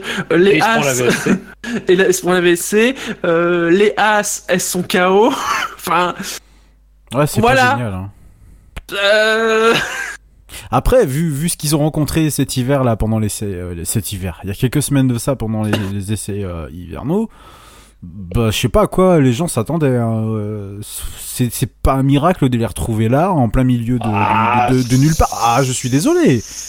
Attends, quand t'as le meilleur pour- châssis de 2017, quand même, Oui, qui, non. qui obtient Alors, un bon moteur. attends, on va, on va la faire à l'objectivité si tu veux T'as bien. quand même donc envie, on- euh, on non, non, non, non, non, attends, on va pas faire un truc à l'objectivité sur Alonso. euh, Tu te fous de ma gueule ou quoi Non, Bah, Déjà qu'il commence par l'être lui-même et puis après on verra. Quoi. Alors, ils ont peut-être le meilleur aileron avant de 2017. Oui, peut- peut- peut-être. Voilà. Ça me laisse sans voix. Attention, pas, Ah bah, pas eh, non, mais quand même. Non mais Vu non, le mais nombre d'équipes qui ont, piqué, qui ont copié cet aileron, bon, voilà. Après, Alonso, euh, s'il y a des gens encore qui font attention à, leur déclara- à ces déclarations, bah tant mieux pour vous. C'est pas autre chose à parler. Bah ouais, très bien, mais Au-delà de ça, si on parle vraiment que de la voiture, euh, moi je parle vraiment que de la McLaren, ben, pour moi elle est au milieu de nulle part et effectivement elle profite de faits de course qui font que euh, bah, Alonso est plus malin peut-être euh, sur ce moment-là et il est cinquième. Donc euh, wait and see aussi également parce que franchement c'est pas, on les met tous dans le deuxième panier donc après les, les trois les trois grosses écuries on les met dans le deuxième panier avec Renault mais c'est pas fait pour moi c'est pas dit parce que Ah, pour euh, moi, on a quand même confirmation qu'il mène ce paquet, euh, ce, ce- cette Oui, sorte de ventre mou là. Ouais, mais tu Oh. Trouves normal, par exemple, qu'en qualification, ils se sont fait, euh, ils se sont fait tacler par euh, par As. Tu regardes l'écart de les les- l'écart de les, alors, on parle pas des qualifications Mmh, normalement de, As. de l'après-course, mais euh, ça- pour moi, faut faut pas crier victoire parce que clairement, ils, ils sont un peu loin du compte là encore. Ah mais non, euh, mais faut pas crier victoire, mais enfin, faut pas crier victoire Ah, faut du du tout pas du parce tout, que même. non non. ils sont devancés par Renault quoi. Euh, oui. Alors qu'on les pensait Non mais je veux derrière. dire, euh, Parce je veux dire, euh, c'est donc le pire moteur Renault, c'est donc la pire équipe motorisée par Renault. Bah oui. Oui, puisque Red Bull, euh, tiens, mais- bah, Febro a même fait la, la remarque pendant la, re- la retransmission. Voilà. Et il a tout à fait raison. Alors, apparemment, c'était le meilleur châssis. Alors pourquoi Red Bull est devant? Eh oui. On se demande. Non mais Donc, sérieusement, tu- pour moi c'est surcoté là. Là clairement, euh, on verra bien. Mais à Bahreïn, euh, s'il n'y a pas autant de faits de course, euh, attention parce que euh, ça peut rapidement glisser derrière les points. Cette histoire, sans, la- sans, sans la- peut-être l'intelligence de course monumentale qu'a Alonso. Euh, non, je suis En toute désolé. objectivité, évidemment. Oui, en toute subjectivité. Non, non, mais clairement. Pourtant, tu sais très bien que je suis Ah fan bah de, ce, de ce pilote, mais moi, moi, là, là, ça m'énerve. Enfin, voilà, je coupe Alonso et puis c'est bon, terminé.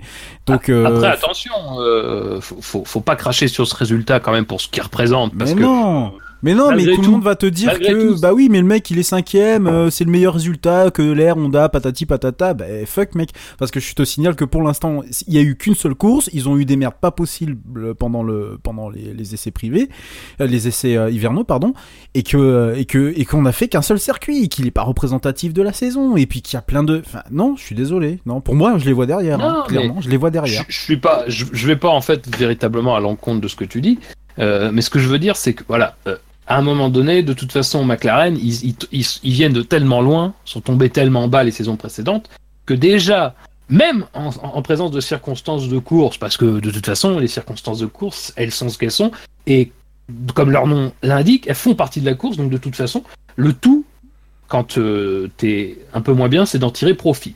La cinquième place d'Alonso, euh, sur ce critère-là, elle est, elle, est, elle est quasiment un peu inespérée, mais elle est là, et elle prouve aussi quand même une chose, c'est-à-dire que maintenant, ils sont en véritable capacité de profiter euh, d'un fait de course, chose qui n'était pas vraie euh, auparavant. Faut remonter à, à- à États-Unis 2016, qui était quand même une course très très très perturbée, euh, pour retrouver trace d'un top 5. dire encore une fois, euh, je pense qu'il y a à la fois du, du bon de, de ce côté-là, c'est-à-dire on peut profiter d'un d'un fait de course, on peut profiter du- de, de- de circonstances de course pour faire un top 5, ce qui n'était pas possible avant. Déjà, ça c'est la première chose, mais malgré tout, faut tempérer ça tout de suite en disant, euh, dis donc, les performances, c'est quand même euh, pour une équipe qui revendiquait quasiment avoir le meilleur châssis l'année dernière et qui nous a expliqué et qu'on nous expliquait quand même que les mecs à chaque fois quasiment faisaient leur meilleure course et tout et que c'était vraiment euh, de la faute du moteur Honda nous se faire quand même euh, prendre par les Renault en qualification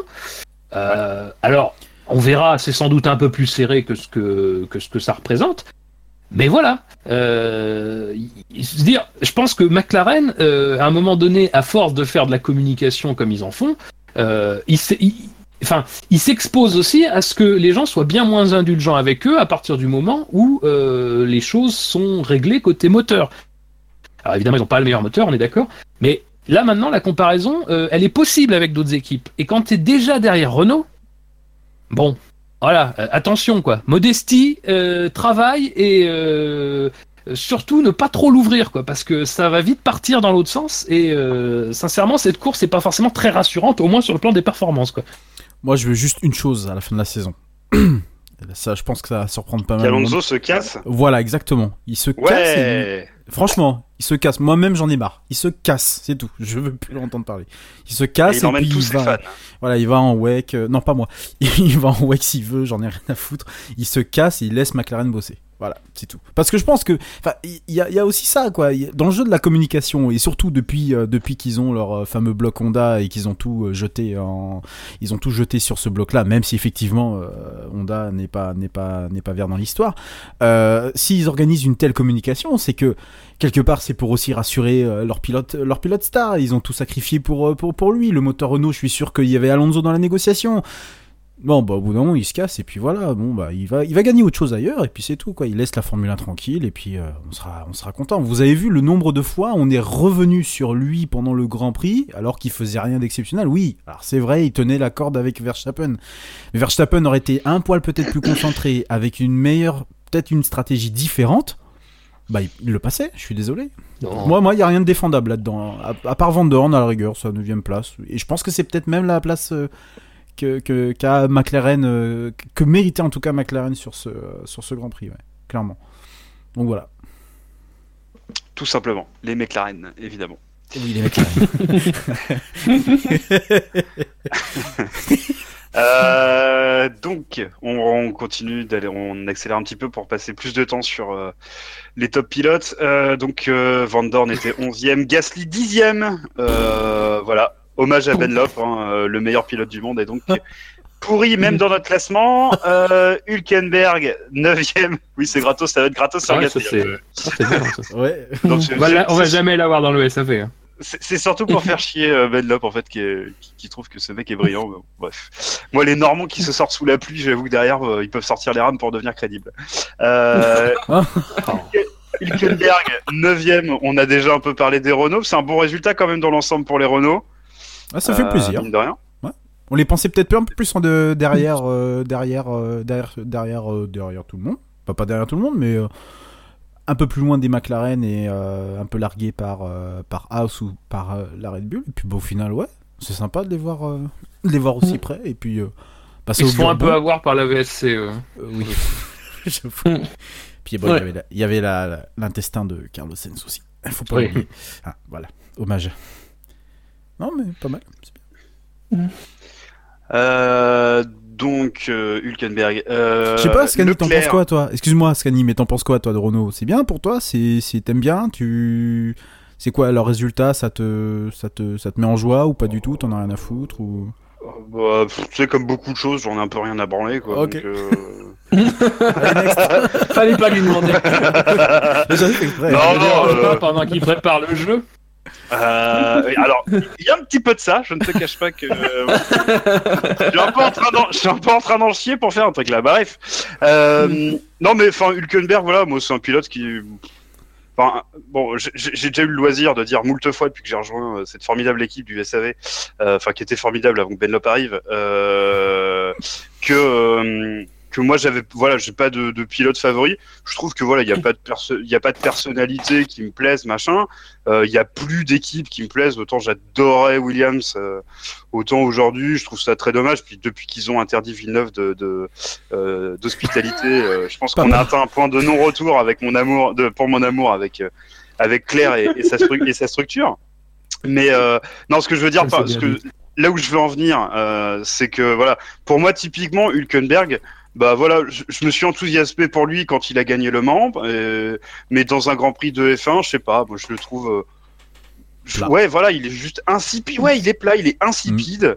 Et, et Bah, c'est clairement pas, ouais, voilà, mais il y a pas, il y a pas une déclaration euh, euh, fracassante. Enfin, tu vois, limite, moi, pour moi, le, le pilote, à la limite, tu vois, si vraiment je devais dire, euh, il faut que j'aime un pilote, il faut que j'en choisisse un. Bon, il y a, y a Ocon et Leclerc que j'aime bien, mais à la limite, tu vois, celui qui correspondrait le plus à ce que je cherche, ça serait, euh, ça serait notre ami le danois là, euh, Suck My Balls et Sac tout ça. Magnussen. Euh, voilà. Tu vois, enfin, limite, enfin, ça, ça serait ça, quoi. Mais là, moi, aujourd'hui, j'ai plus de, j'ai plus de pilote qui me, qui me plaisent vraiment. Enfin, bref, on s'en fout de mon cas personnel. Euh, Charles Leclerc, tiens, on en parle un petit peu. Huitième. Bon Alors, début de, bon, voilà, bon, bon dépucelage, non? Ça, ça va, c'est c'est un- c'est bien pour une première course. Alors, Il finit devant il y en a qui insistent. Alors c'est ça, c'est- il y en a qui, il y en a qui ont insisté sur le fait que ouais, vous avez vu avec sa Sauber, il a fini devant une Williams. Le problème, c'est qu'on n'est pas en 1997, on est en 2017, en 2018. Euh, donc finir devant une Williams, ça risque de pas être un truc exceptionnel. Voilà, pour Leclerc. Peut-être- Ah, si tu C'est vois son peut-être moins gratifiant que ça ne l'a été, effectivement. Ouais. Voilà. Euh, Donc voilà, bon, moi j'ai trouvé le début, enfin voilà, c'était sérieux C'est quoi. correct. ouais. Euh, et puis voilà, dans sa communication, Alors, on le retrouve. Juste, juste, je, je précise un truc par rapport à une, euh, un message du chat. Parce que il y a quelqu'un qui dit qu'il préférait le top 5, le flop 5 comme avant, euh, parce que c'est plus. C'est plus liquide, c'est plus. C'est- moins plus carré, limpide. Ouais. plus limpide. Sach- sachez, et notamment je, ceux qui nous écoutent en podcast, eux finalement le savent déjà, c'est que dans l'article du podcast, il y aura tout le classement avec même les votes positifs, les votes négatifs euh, euh, du classement du SAV de la course. Et puis, Voilà. euh, si vous êtes là depuis le depuis le début Non, je... euh, vous savez que j'ai remplacé Bilo au pied levé, que donc la préparation elle est pas top et voilà. euh, je pense qu'on, je pense que dans la, Voilà. je pense que dans le... oui, alors, alors ça en général c'est tout le temps, alors, à peu près. Euh, mais euh, c'est surtout que je voilà, je pense que euh, on aura le temps de, de se frotter un peu plus au format et qu'il donnera plus euh, satisfaction au cours de l'année. En tout cas, c'est c'est le pari que l'on fait. Euh, Leclerc, euh, Grosjean donc septième. Attends, Mais attends, Leclerc, je voulais. Je Ah, voulais ah oui, excuse-moi Fab, oui, je t'ai pas demandé, pardon. Je voulais. C'est pas, c'est pas une analyse, c'est juste, je, je voudrais vous donner des noms de personnes qui ont terminé 13e pour leur premier Grand Prix. Ah. Euh, Très bonne idée. Ouais, je pense qu'ils ont. Enfin, ça, ça souligne quand même un destin brillant. C'est amusant d'ailleurs. Euh, Mike Spence, Yann Schechter, Patrick Gaillard. Alors euh, pas pas de lien. Euh, Slim Borgwood qu'on qu'on avait. Ah, le fameux Slim. Ce grand Slim. Jonathan Palmer, Bertrand Gachot, Antonio Pizzonia, Scott Speed, Esteban Gutiérrez, Brenton Hartley. Donc, on peut Hmm. dire qu'une grande carrière s'ouvre. Que des vainqueurs, que des winners. Rappelons que euh, Quentin était fan de Esteban Gutiérrez. Quentin qui euh, nous a quittés d'ailleurs. depuis qu'il a depuis qu'il a compris. euh, voilà. Jo- Jonathan, Jonathan euh, Palmer, le, le, le père Ouais. Oui, oui. Ah Le père du redoutable ah ouais, pilote. ouais. Ah, ok. ok. Pas mal. Allez, on arrive en haut du classement avec les 5 mieux classés. Euh, donc c'est Ricciardo qui est cinquième euh, avec 167 votes positifs et 12 votes négatifs, avec un score donc de 155. Euh, Ricciardo qui a fait une course. euh, pff, moi je me rappelle pas de sa course en fait. Bah, discrète mais solide. Je... Ouais, Voilà. bah, une, course, une course à la Rosberg quoi finalement. C'est pas lui un que- moment, c'est pas lui un moment qui qui qui euh, qui s'est rapproché de. Alors je confonds peut-être avec quelqu'un d'autre, avec de, de Raikkonen? Non, c'est pas lui. Non, c'est Euh, oui, si, si. Si, Si. si, c'est si, lui. si, c'est oui, lui. non, mais voilà, d'accord, c'est bien lui. Ouais. Mhm. Bon, c'est vrai qu'on plus flamboyant que ça d'habitude. Quatrième du classement. Euh, donc c'est le vainqueur moral de ce Grand Prix, Lewis Hamilton. avec- C'est l'histoire de conditionner Fab là, tu vois. Euh, donc euh, Hamilton, donc qui a gagné le, le prix Christophe Malbranc euh, du Grand Prix euh, de Melbourne avec 299 votes positifs et 41 votes négatifs. Oui, alors, je voudrais souligner les 41 votes négatifs. Ouais, Parce que c'est vrai qu'il les a Oui, mérités sur, sur ce Grand Prix. C'est vrai que euh, c'est un peu gratos quand même. Ouais. Ah ouais, ouais, ouais. C'est clair. Bon bah globalement la place c'est quand même euh, c'est cadeau. hein. Le mec il est derrière les Bah, deux tu Ferrari, comprends. Tu comprends, il a pas mis cadeau. 15 secondes au Ferrari. Non. C'était euh. Oui, décevant. c'est ça. Ah non. Il a pas fait la pole en plus. euh, pff, il est trop nul. Ah, je sais pas, on en parle, on en parle pas du coup. Ah ben, c'est vous qui décidez, messieurs. Ah, Moi, sinon, j'avance. Hein. Bah, bah, bah, bah, bah, oui, pour s'arrêter vite fait sur, euh, sur lui, alors, dans ces cas-là, puis. Euh, impressionnant. Impressionnant, et puis, euh, ouais, clairement. Bah, impressionnant, impressionnant, mais euh, je crois que c'est Fab t'en parlait justement quand on parlait de, de Bottas au tout début. Euh, c'est vrai que il n'a pas distancé non plus les Ferrari. Non, euh, non, non, non. Non, oui, c'est vrai, t'as t'as raison, mais. Ah, Enfin, c'est un peu plus compliqué que ça quand même.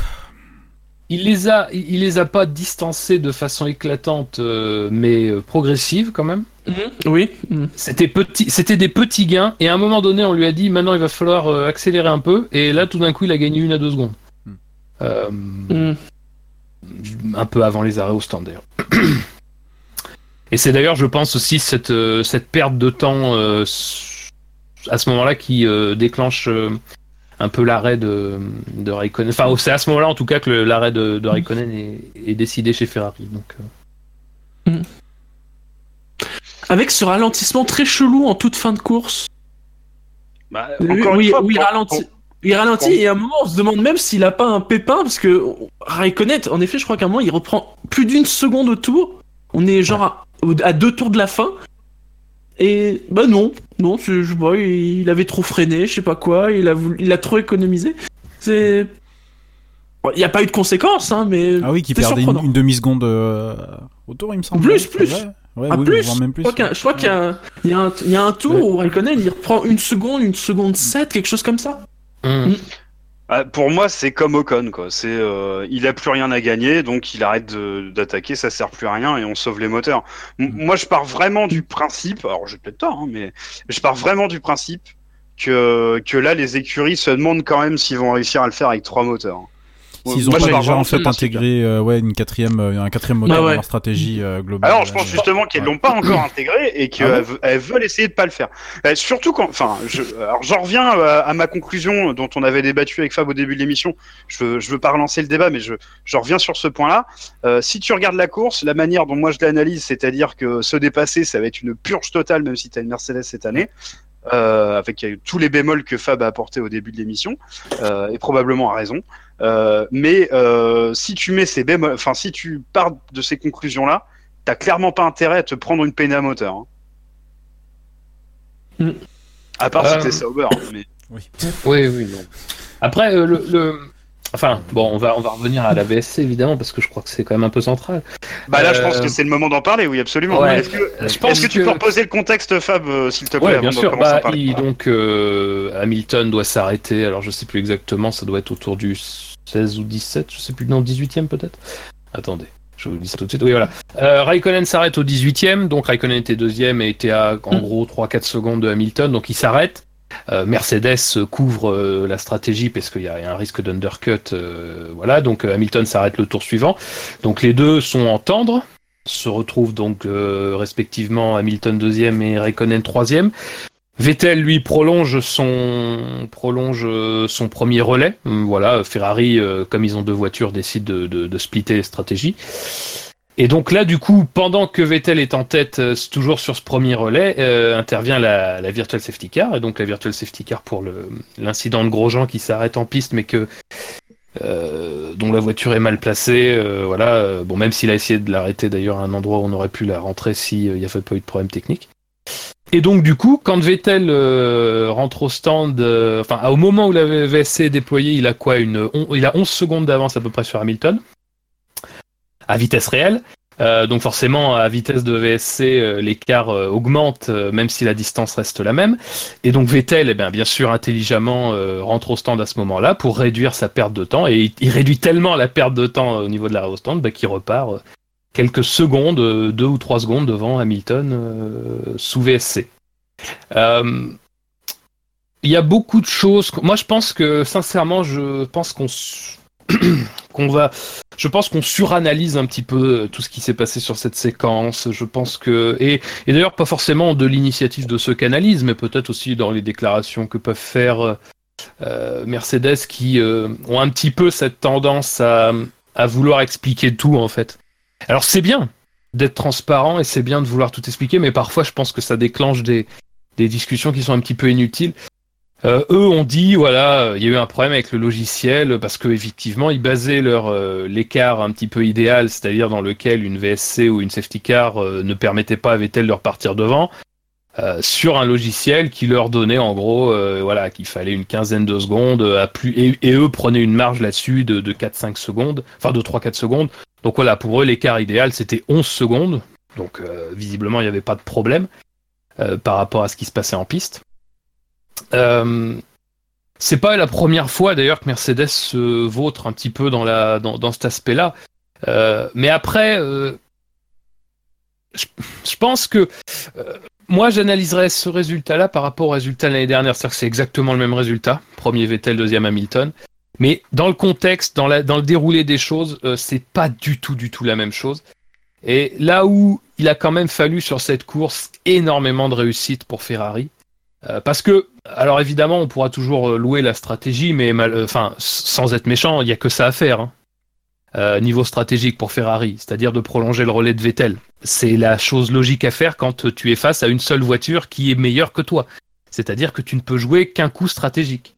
Et euh, sur ça, en plus, euh, il se trouve que euh, je pense que l'intervention de la VSC serait arrivée un tour plus tard. euh, Hamilton repartait devant.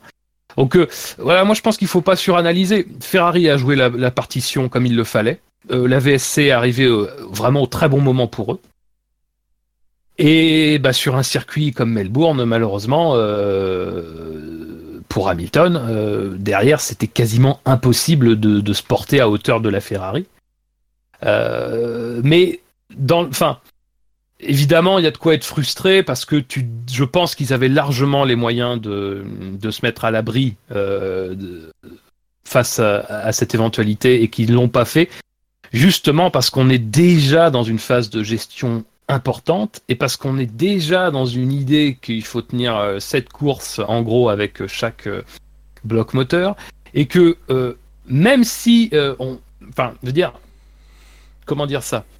Même si on va chercher évidemment à jouer la victoire et même si on va chercher à se mettre à l'abri, on le fait pas non plus euh, excessivement, c'est-à-dire qu'on fait pas de zèle.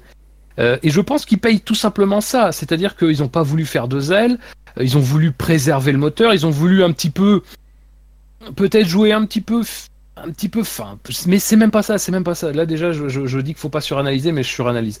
Ils ont tout simplement, voilà, ils se sont fixés des choses et ça n'a pas marché. Euh, et après, on a vu. Moi, je pense que la partie importante de la course, au final, c'est pas tellement celle-ci, parce qu'on sait bien que Vettel prend la tête grâce à la VSC et uniquement grâce à la VSC. Genre, moi, je lis des trucs comme quoi, ah, c'est génial, il a, il a fait fonctionner la stratégie. C'est- les gars, du calme quand même. Un petit peu de tenue, un petit peu de, de- là pour le coup, un petit peu de réalisme. Euh, C'était la seule stratégie à jouer et voilà, il y a rien de spécial dans la course de Vettel qui fait qui passe devant. Il passe devant parce qu'il y a la VSC tout simplement. Mais c'est la deuxième partie de course justement après la VSC, moi enfin la VSC et la SC d'ailleurs, euh, que je trouve beaucoup plus intéressante parce que l'année dernière, si on se souvient bien, pourquoi Vettel gagne? Parce que dans le premier relais, la Ferrari harcèle la Mercedes, harcèle la Mercedes, harcèle la Mercedes. Quand Mercedes ravitaille, c'est pas c'est pas parce qu'ils le décident, mais c'est parce qu'ils arrivent au bout des pneus.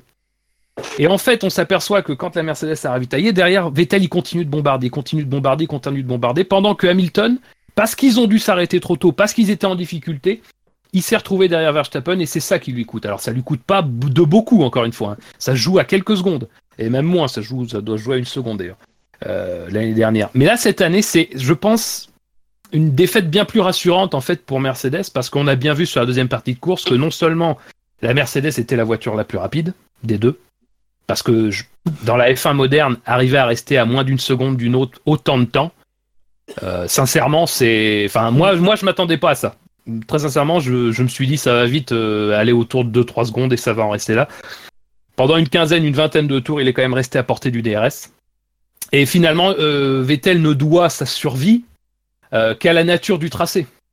Euh, Vettel ne fait pas d'erreur, il n'y a pas de problème. Hamilton en fait une petite. Ben voilà, quand tu attaques, ça, ça arrive aussi. Hein. On peut pas non plus demander aux pilotes qu'ils attaquent. Enfin, on peut pas reprocher aux pilotes d'être des gestionnaires et puis quand ils attaquent de faire des erreurs. hein. C'est le principe aussi. Euh, donc moi, pour moi, voilà, on, bon, la fin de course, j'en parle pas trop parce que les derniers tours, je pense que les derniers tours sont des ralentissements excessifs parce que justement, il a, il a demandé un petit peu à taper dans le moteur. Euh, voilà, mais euh, la deuxième partie de course me fait dire quand même que euh, chez Mercedes, euh, on va peut-être jouer un petit peu moins la sécurité sur les prochaines courses parce que je pense qu'ils ont quand même une, une bonne marge sur Ferrari.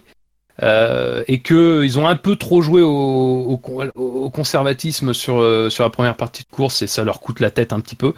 Euh, mais je, moi, mon sentiment, c'est qu'on ressort pas du tout dans le même état d'esprit que l'année dernière. Je pense que l'année dernière, on pouvait se dire il y avait match, voire même peut-être et je- moi c'est ce que je pensais l'année dernière, c'est que la Ferrari avait un avantage. Euh, là cette année, je pense que malgré la victoire de Vettel, clairement on peut mettre l'avantage sur Mercedes. Mais encore une fois, Ferrari ils ont déjà dit qu'ils avaient qu'ils allaient apporter des pièces euh, à Bahreïn. Donc euh, encore une fois, tout ça, ça peut évoluer euh, rapidement. Mais je pense par exemple pour le coup qu'une même course qui serait déroulée à Bahreïn, Vettel aurait pas pu tenir Hamilton derrière lui. Et que voilà, c'est la position de piste à Melbourne est vraiment très importante et que Ferrari a bien su, enfin voilà, Ferrari a joué de, de leur pari stratégique, pari gagnant, bravo à eux quoi. Mais euh, je pense qu'Hamilton aussi prou- a prouvé qu'il avait qu'il avait fait une, une, une assez bonne course. Bon bah malheureusement euh, un peu flingué entre guillemets par euh, la VSC, mais euh, globalement il a il a quand même fait une belle course intéressante. Moi pour moi elle est plus belle que celle de l'année dernière, à bien des égards. Et l'utilisation de la, de la VSC puis de la safety car, qu'est-ce que vous en avez pensé? Est-ce que c'est le débat, euh, c'était le débat après la course C'est vrai Moi, qu'ils ont j'ai- mis beaucoup de temps hein, avant d'a- d'agir sur la voiture. euh. Est-ce qu'elle n'était pas tout simplement bloquée cette voiture? Si si elle était bloquée. Si, si, si, sans doute. Euh, Peut-être qu'ils auraient pu mettre directement la safety car en fait.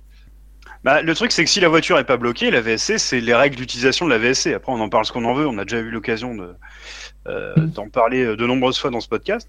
Mais, euh, Mais après, euh, que, que ça soit euh, juste une safety car, euh, on va dire, plus longue, ou ce qu'on a eu là, je suis pas sûr que ça aurait changé euh, l'aspect de la course. Hmm, bah, ça aurait probablement encore, bah, ça aurait complètement gelé les écarts.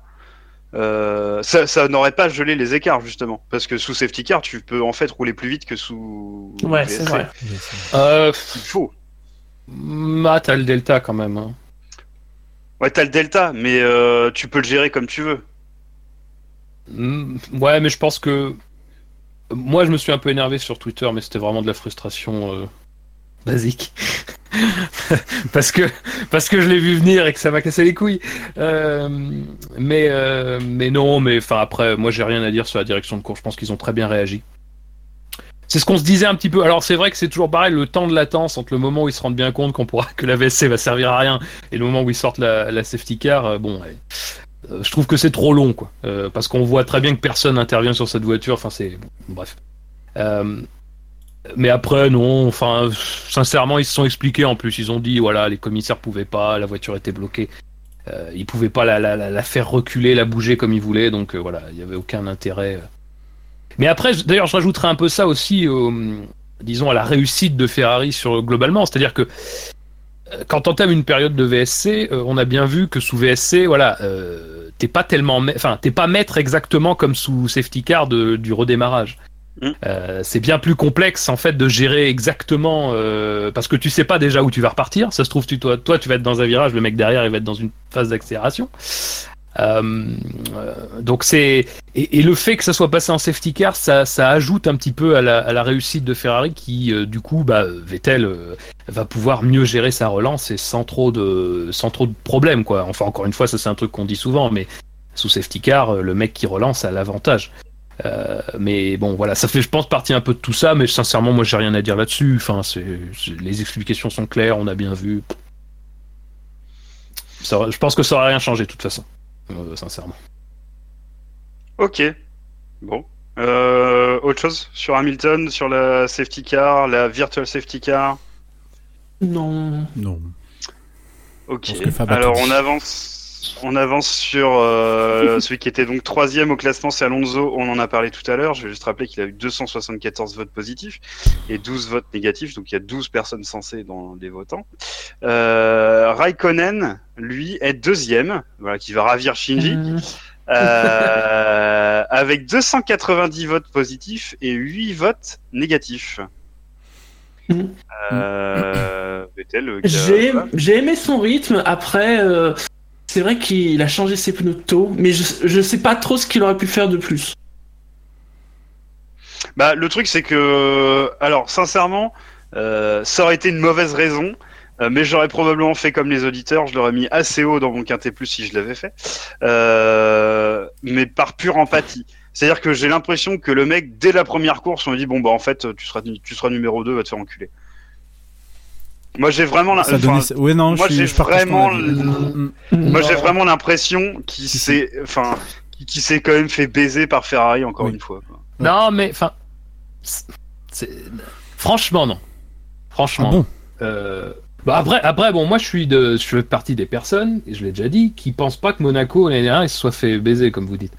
Euh, moi, pour moi, il, il était juste pas bon à Monaco l'année dernière. hein. Ça- pour moi, c'est juste ça qui, le- qui lui coûte cher. C'est pas tellement le fait que Ferrari, peut-être d'ailleurs, mais pour moi, c'est juste qu'il était, qu'il avait pas le rythme.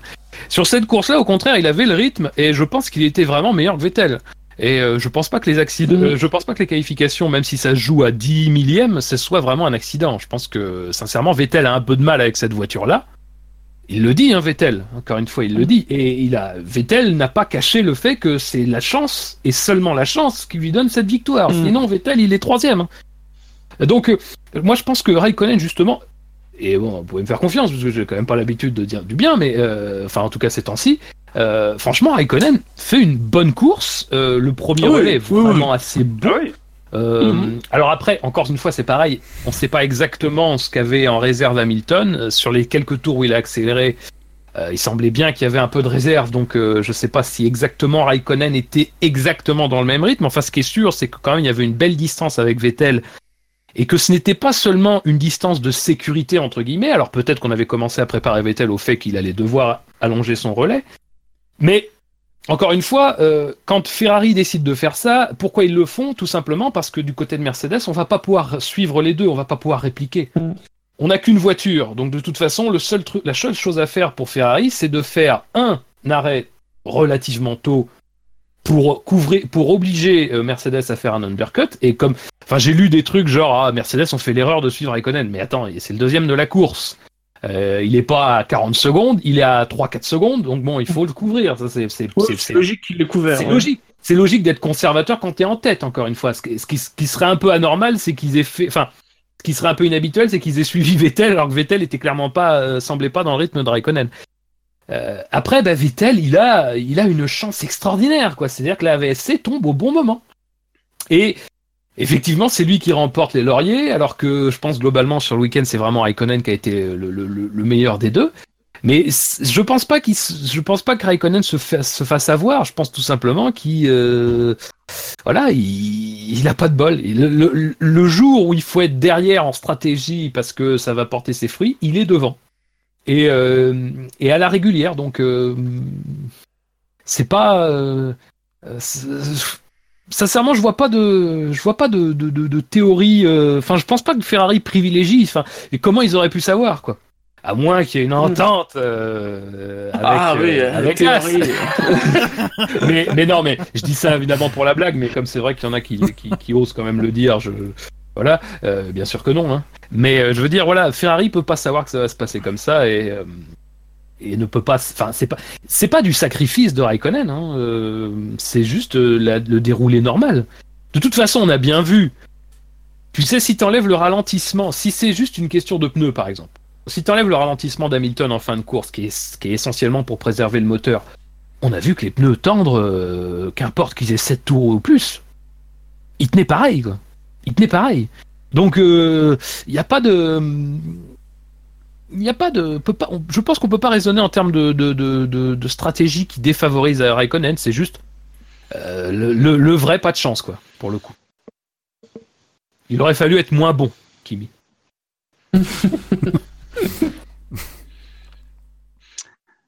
Et donc on a commencé à en parler. Celui qui est donc euh, premier dans notre classement, c'est euh, Sébastien Vettel, donc qui a gagné la course avec 359 euh, votes positifs et 25 votes négatifs. On a commencé à, à en parler. Donc bah, il- comme tu as dit Fab déjà tout à l'heure là, il, il ne doit sa victoire qu'à la chance. Et ce qui est bien, c'est qu'il en soit conscient. Il a été dans la bonne situation au bon moment. Il a profité. Voilà. C'est la course, hein Oui, bah faut se souvenir qu'en Chine l'année dernière, c'est l'inverse qui se passe.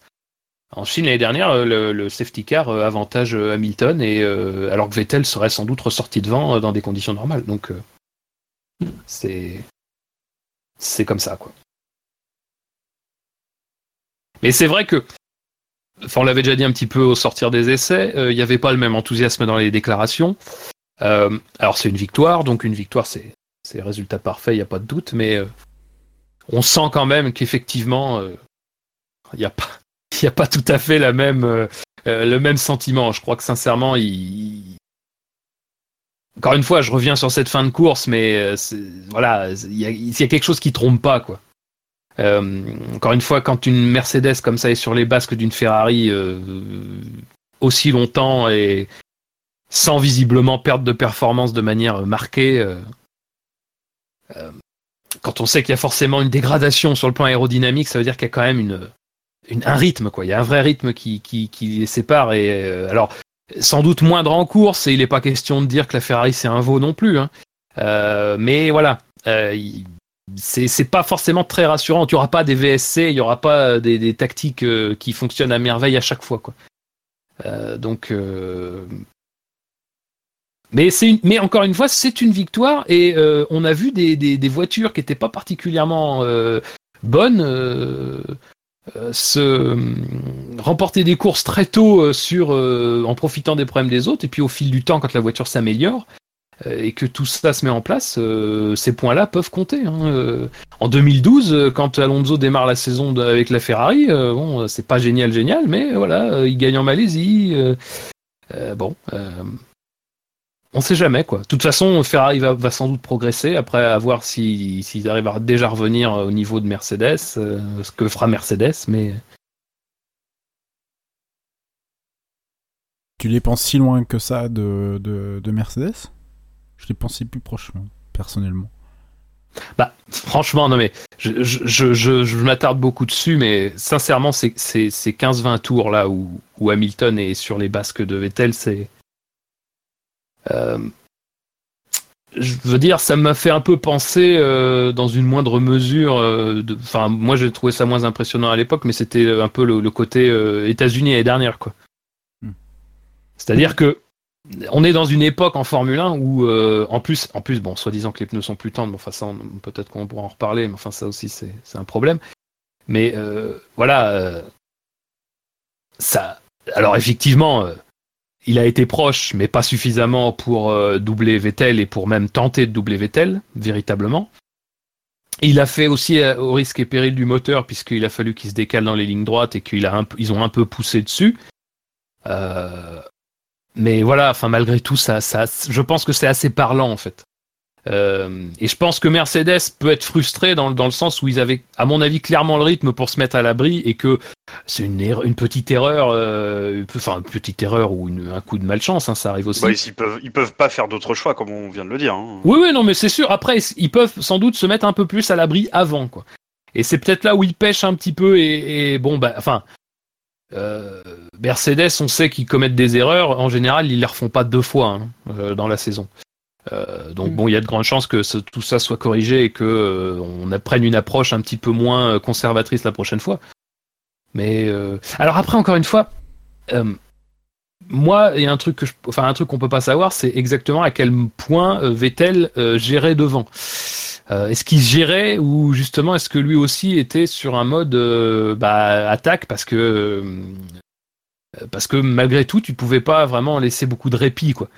Euh, ça on peut pas exactement savoir, mais moi des déclarations que je pressens derrière, c'est que voilà il est euh, ces cinq derniers tours où après l'erreur d'Hamilton il a été soulagé. Bon c'est c'est aussi le fait que voilà lui aussi était à l'attaque et donc que si la, la Mercedes bute sur la Ferrari, ça veut dire que la Mercedes est quand même clairement plus rapide.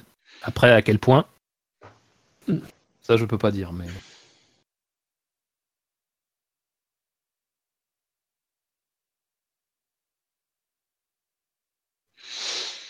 Euh, sur Vettel, c'est tout, messieurs, sur le vainqueur, euh, le vainqueur de la course? Oui. Oui. Bah, bien joué, bien joué à lui, hein, voilà. Mm. Je pense qu'il n'y a pas grand chose d'autre à. Bah, Je pense qu'il, je pense qu'il pouvait pas faire plus, et puis, et puis Hamilton non C'est plus. en difficile. fait. Enfin, Oui. Après, bon, moi, je, je, je reste, fru- je reste frustré euh, comme c'est euh, voilà, je, je vais pas revenir sur un débat qui, qui a eu lieu sur Twitter entre no- notre ami euh, Jackie Ah et, et notre ami euh, Dino, mais euh, voilà, c'est comme souvent en F1, il y a un il y a un vainqueur sans combat, c'est un peu chiant. Mais moi, c'est tout ce qui m'a frustré dans c'est la, le seul dans la truc, course. ouais, ouais, ouais, à la rigueur, ouais, qui pourrait enlever. Et je pense qu'il y a beaucoup de, de, de rageux entre guillemets qui euh, vont rager sur lui, mais bah lui, il a profité de l'opportunité, et puis bah il a gagné. Puis euh, bon bah voilà. euh, Oui, mais bah, ça n'enlève rien. Pour bah moi, non. ça n'enlève abso- Ah Ce que moi je viens non de dire n'enlève rien à sa performance. Euh, Hamilton c'est pas en a profité, hein, combat aussi, hein. En a profité l'année dernière. Bon bah voilà, hein, c'est pas. C'est pas déconnant. Après, oui, c'est dans les circonstances dans lesquelles euh, il, dans lesquelles c'est fait, et puis que personne forcément s'y attendait. Et euh, à part Jacques Villeneuve d'ailleurs, qui a eu le nez, nez plus creux que que, que son euh, que son. euh, Oui. que- Alors d'ailleurs, j'ai pensé à vous, euh, tous les vilains euh, du SAV, euh, qui est tout le temps à chier sur Jacques. Euh, voilà. Euh, lui, il l'a vu venir et t'as fait qui vu dit mais non mais non mais non mais non mais non. Et, euh, et voilà, c'est c'est là où tu vois que bon, euh, euh, il, il sait quand même un minimum de quoi il parle, bien que vous passez son, vous passez votre temps à dire le contraire. Voilà, le message est passé. Voilà, voilà, voilà. Et, et je l'ai passé en ne ponctuant pas ma phrase par bande de petits salopards. Voilà.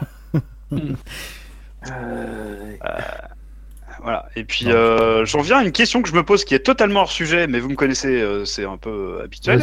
Euh, Est-ce que vous pensez que Jean-Louis Moncey va revenir sur TF1 pour euh, les Grands Prix euh, sur TF1 Ouais, je pense qu'il y a... ouais, il y a des chances. hein. Il y a des chances. Ah, je sais pas. Non, je pense pas. Oh, je pense qu'il a toujours gardé quelques liens avec euh, avec euh, avec la chaîne. Il y a des chances qu'il euh, il y a des chances en plus ici une voix que Enfin, il a gardé des liens avec la chaîne quand Canal a Il récupéré la fin. Il est, il est passé sur Canal, hein. Oui, mais, saison, je crois, mais- oui, mais s'il a l'opportunité de revenir comme ça, et puis même si TF1 fait appel à quelqu'un que les gens connaissaient, les gens qui regardaient la F1 sur TF1 qui n'ont pas suivi sur Canal, veut rappeler quelqu'un dont la voix est assez reconnaissable, euh, re- enfin est assez reconnaissable, je pense que ça serait un bon choix entre guillemets. hein, vous voyez bien mes guillemets. Et qu'ils le rappelleront. Alors après, si la Moi, question c'est entre Moncey et Van Vliet qui on prend, oui. Ah non, pas Van Vliet. Parce qu'il y a là- Van Vliet, tout le monde l'a oublié. hein. Non mais après, je sais pas. Pff, non, après, euh, Bah, De toute façon, c'est pareil aussi. Est-ce que TF1 va justement vouloir faire dans, dans un petit peu les voix connues? Euh, On sait déjà, alors selon l'équipe, selon l'équipe, euh, Vergne sera le, le consultant pilote euh, aux commentaires. Oh ce qu'il putain. avait, Oh ce qu'il vache. avait Oh, déjà putain. fait, Là, euh, ce qu'il euh, avait déjà fait sur C8 euh, pour le Grand Prix de Monaco l'année dernière. ouais, c'est vrai. Oh Euh, après, on ne sait pas qui ils vont mettre aux commentaires. Euh, ça, je sais pas. Est-ce qu'ils prendront Moncey? Je sais pas. Euh, Il y a, il y a cer- enfin, je pense qu'il y aura certainement Brognard dans l'équipe. Brognard. Alors, après, je sais pas. Ah bah, bah, Ah. de toute façon, euh, Brognard, il a toujours été, euh, il a toujours tourné autour de la TF, de, de la F1, quoi, quand, quand, La TF1 quand aussi. la F1 y était encore. C'est un visage, en plus, c'est un visage. euh, Bah très oui, c'est un visage de la chaîne, donc euh, ouais, ça serait Donc logique. bon, euh, voilà, je pense qu'il sera. De là à de commenter, partie, euh, euh, De là à Ah commenter. non, non, je pense pas. Ouais. Euh, moi, j'ai un- j'ai une théorie plus étrange euh, à ce sujet-là, mais euh, je, ça serait clairement pas déconnant de voir un, de voir par exemple, pourquoi pas voir un, comment il s'appelle le commentateur football, là, Marmoton, Margoton. Margoton, alors Ouais. le problème de Margoton, Ce c'est que autant ça peut marcher. Non, mais alors ça peut marcher à Monaco, mais le problème c'est qu'au Grand Prix de France, à ce moment-là, Margoton, il va être légèrement occupé par un truc qui s'appelle la Coupe du La Monde Coupe de du foot. Monde. Ouais. Oui, oui, Mm. oui, oui, oui, oui, oui, oui, c'est vrai. C'est vrai, donc ça peut pas forcément. euh, Mais sinon, Mais si, je pense sinon, à part pensé. cette situation, je pense oui, Oui. ça pourrait être euh, envisageable. Parce que sportivement parlant, comme la une ne diffuse que du football maintenant, à part le hand, mais le hand qui est sur, euh, sur TMC. euh, Et puis du rugby tous les 4 ans. Oui, voilà, du rugby Oh tous les quatre putain, ans. quelle plaie ça, Ouais, bordel de merde, merci de me le rappeler. de rien. Mais, mais la Coupe du Monde n'est pas diffusée sur Canal en même temps? Il n'y a pas un. Euh, pas- y a, y a pas un les, pas les? matchs, pas, les- pas les matchs de l'équipe de France, mais une partie des matchs, ouais. Ah voilà, c'est ça. Et du coup, du coup, ça c'est cool. Mais euh, les matchs de l'équipe de France sont de forcément, sur la une, quoi. Ouais. t'es obligé de te les fader avec euh, des commentateurs qui sont mais putain mais nuls à chiissimes. Euh, et bah, en même temps, c'est pas de leur faute. Enfin, je veux dire, il y a le mec qui fait le hein, foot euh. que il fait le, mec qui fait le foot là que vous aimez pas là. euh, comment il s'appelle Lisa, Lisa Razou Non. Christian non. Lampierre Ah, Christian voilà ça. Oh putain. Voilà. Alors il y a Oh, lui, putain. alors lui. euh, Ouais, bah oui, mais ils font du rugby tout. tous les 4 ans. Mais, Ah, mais mais- voilà, c'est ça. Alors après, moi, je sais pas si le mec il est nul au foot. Je déteste le foot, donc euh, voilà. Euh, sur l'échelle des trucs dont je déteste, il est à peu près le foot, c'est à peu près gros gens sur 20, donc voilà. Mais euh, le truc, c'est que voilà, c'est juste histoire d'en mettre un taquet gratos. Et mais, Ouais, euh, mais mais le truc, c'est que voilà, on peut pas leur en vouloir. Il voit, il voit un sport euh, qu'une fois tous les 4 ans. Oui, d'où l'intérêt, Alors, euh, d'où euh, l'intérêt, franchement, de, de, de, de la une d'avoir, d'avoir acheté ces grands prix. Je moi, je comprends pas. Je, je comprends pas.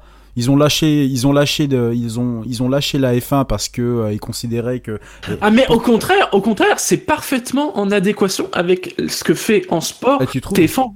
Tu trouves Mais oui, ce n'est Ouais, que de l'événement. l'événementiel. Oui, bah. pff, C'est plus des championnats, c'est plus des compétitions sur plusieurs mois. Non, c'est que On de en reparle au lendemain. On en reparle au lendemain du Grand Prix de France.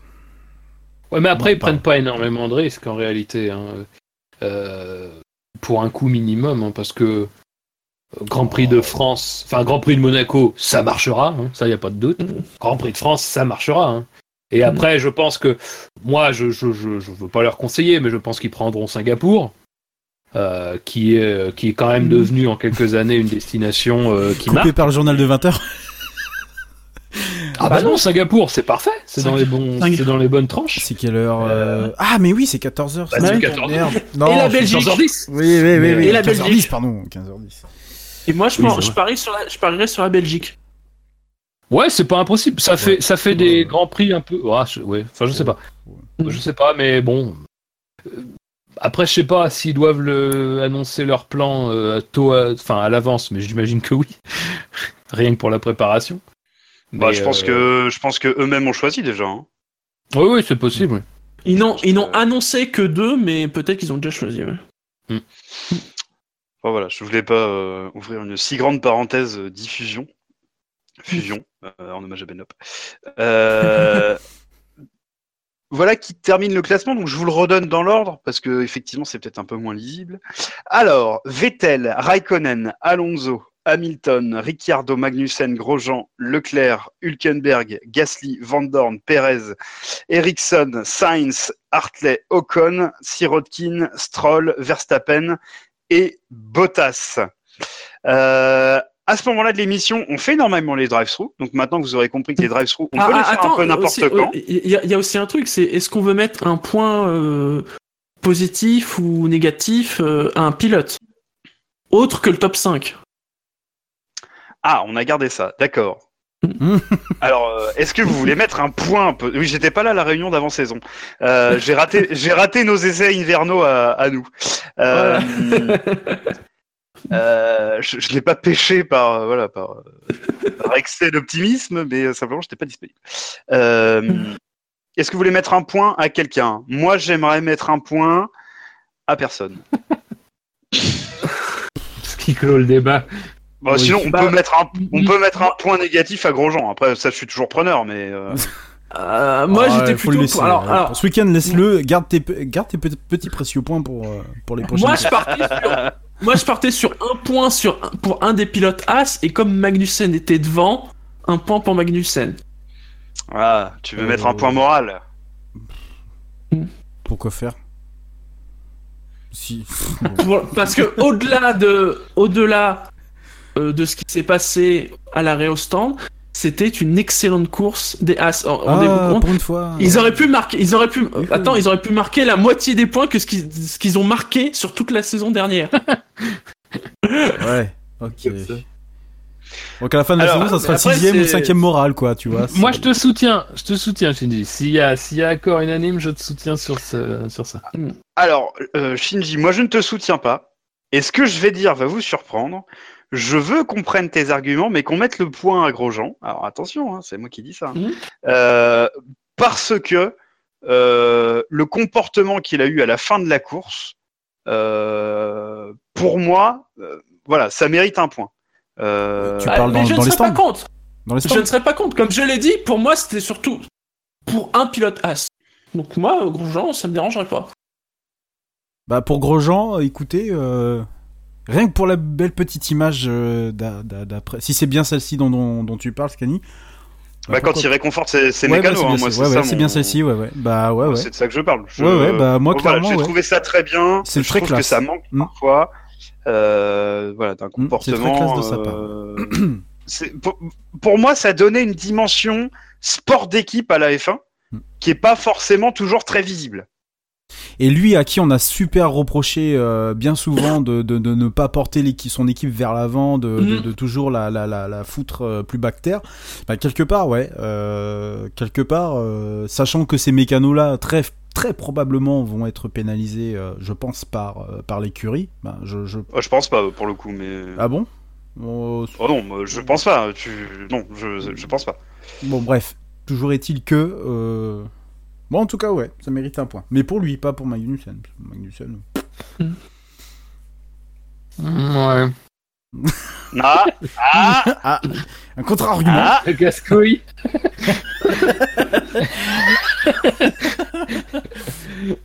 Euh, allez, non, allez, soyons généreux. Je vous, allez, je vous suis là-dessus. Allez, soyons généreux. Allez. Un point pour Romain Et Grosjean. qu'il en profite, hein, Mais ça n'enlève pas que c'était du travail de Sagouin et que hein, faire. Oui, non, mais- Absolument. Euh, et qu'ils ont clairement sac à merdiser. On est d'accord. Euh, et alors sinon, euh, Scani, tu, tu parlais de Dreyfus. Alors moi Oui. j'en ai un, mais c'est pas c'est pas sur un truc pendant la course. C'est pour ça que je, je n'en ai pas parlé. Est-ce que tu veux que je mette un générique? Bah ouais, vas-y. Un enfant a été enlevé.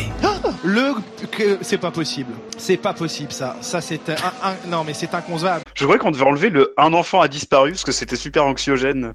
Oui. Ouais, mais du Oui, coup, oui, comme il y a des Grid Kids maintenant, euh, quelque part, il y a un truc un peu raccord quand même, non C'est super anxiogène Donc, quand même. ce n'est peut-être pas la version définitive. Hein. Non, c'est- non, non. profitez-en. Ça va être collector.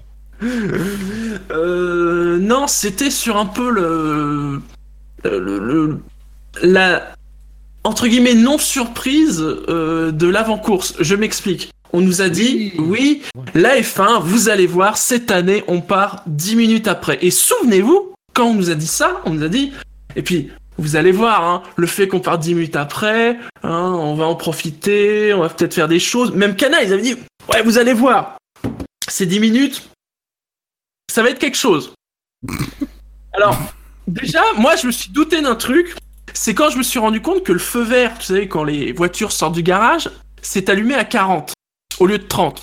Et que je me suis dit, ah, donc déjà, ça veut dire qu'ils ont 30 minutes comme avant.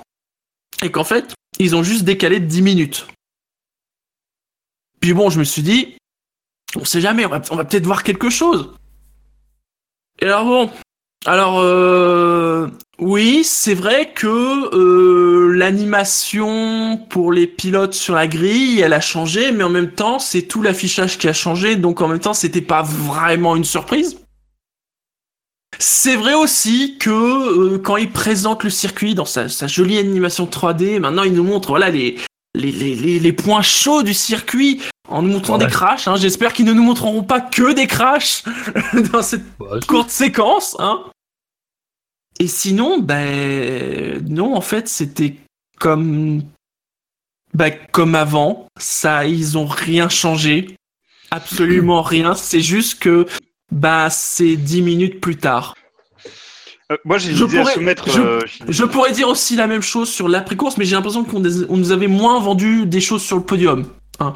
Et aussi, un peu petite chose, euh, alors je ne sais pas comment ça s'est passé en Suisse, en Belgique et tout ça, mais je dois reconnaître que avant que euh, Margot Lafitte ne précise Ah, vous avez vu, il n'y a plus de Grid Girls, je m'en étais pas aperçu. Ah. C'est-à-dire que moi, mon opinion qui est que on a juste changé des pots de fleurs, Oui. Oui, en effet. Et c'est pour ça que je changé trouve des que c'est de la merde, euh, les Grid Kids. Parce que c'est des gamins, bon, un peu quand même. Mais parce que voilà, il y a, il il y a une phrase de euh, Christine Angot de, de On n'est pas couché sur ce sujet-là. Oh là, Euh, attends, quoi ah oui, oui, non, mais Oh là attention, oui, oui, oui, non, mais- oh putain mais- et que je trouve et que je trouve très à propos, c'est euh, une fois qu'on ne peut plus exploiter la femme, fort heureusement, il reste les enfants à exploiter. Je trouve que ça résume bah. parfaitement bien la situation. Ah, pour une fois, elle a raison. Eh oui, non mais Ah, voilà. là, là, là, oui, Euh, d'accord, non, mais- ouais, ouais, ouais, ouais, Non, ouais. mais attends, attends.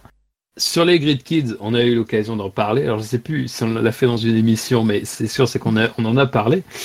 Euh, attention, les Grid Kids, après, alors je sais pas exactement si euh, pour ce cas-là particulier, parce que sincèrement, j'ai pas suivi l'affaire, euh, c'était le cas, mais euh, c'était présenté les Grid Kids comme des enfants issus euh, des écoles de karting, issus des, des de- possiblement des monoplaces juniors, euh, qui viennent justement sur le circuit. Enfin, c'est pas, ce n'est pas seulement, enfin, c'est pas la- juste le truc bête et méchant de remplacer des femmes par des enfants.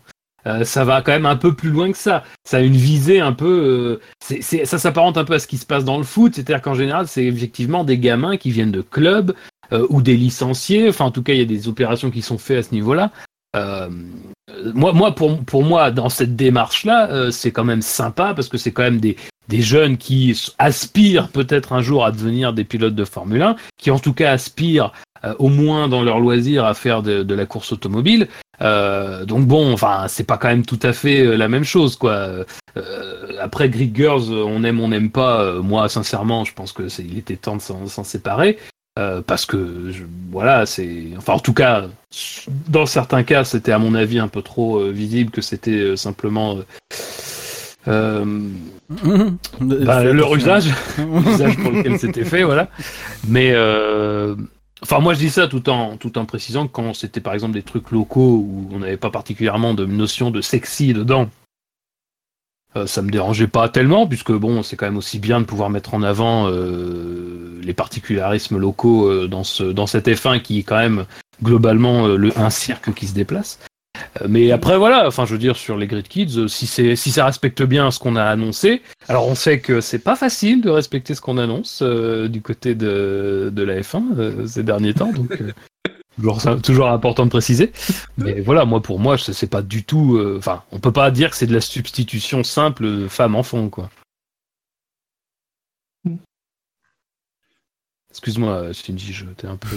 Non, non, mais euh, enfin voilà, c'était pour dire qu'on nous avait quand même un petit peu vendu, pas une révolution, mais voilà des, des petits trucs en plus, et que finalement, bah à part l'affichage, euh, c'est tout. c'est vrai Ah que oui, oui, puis, euh. c'est- puis c'est- aussi c'est vrai que alors bon, le, là c'était aussi la retransmission. C'est vrai que avant le podium, on entend le nouveau thème de la F1. Ouais. Euh, mais bon, comme il y a plein de bruit et tout ça, euh, finalement, on l'entend à peine. Justement, ouais, je voulais. euh, je, je, je sais pas si t'avais encore quelque chose à dire par rapport. Non, non, c'est par rapport bon. à tout ça. Euh, J'avais deux euh, drive-through euh, qui concernent Canal. Encore une fois, la le premier, c'est euh, la qualité dégueulasse des replays.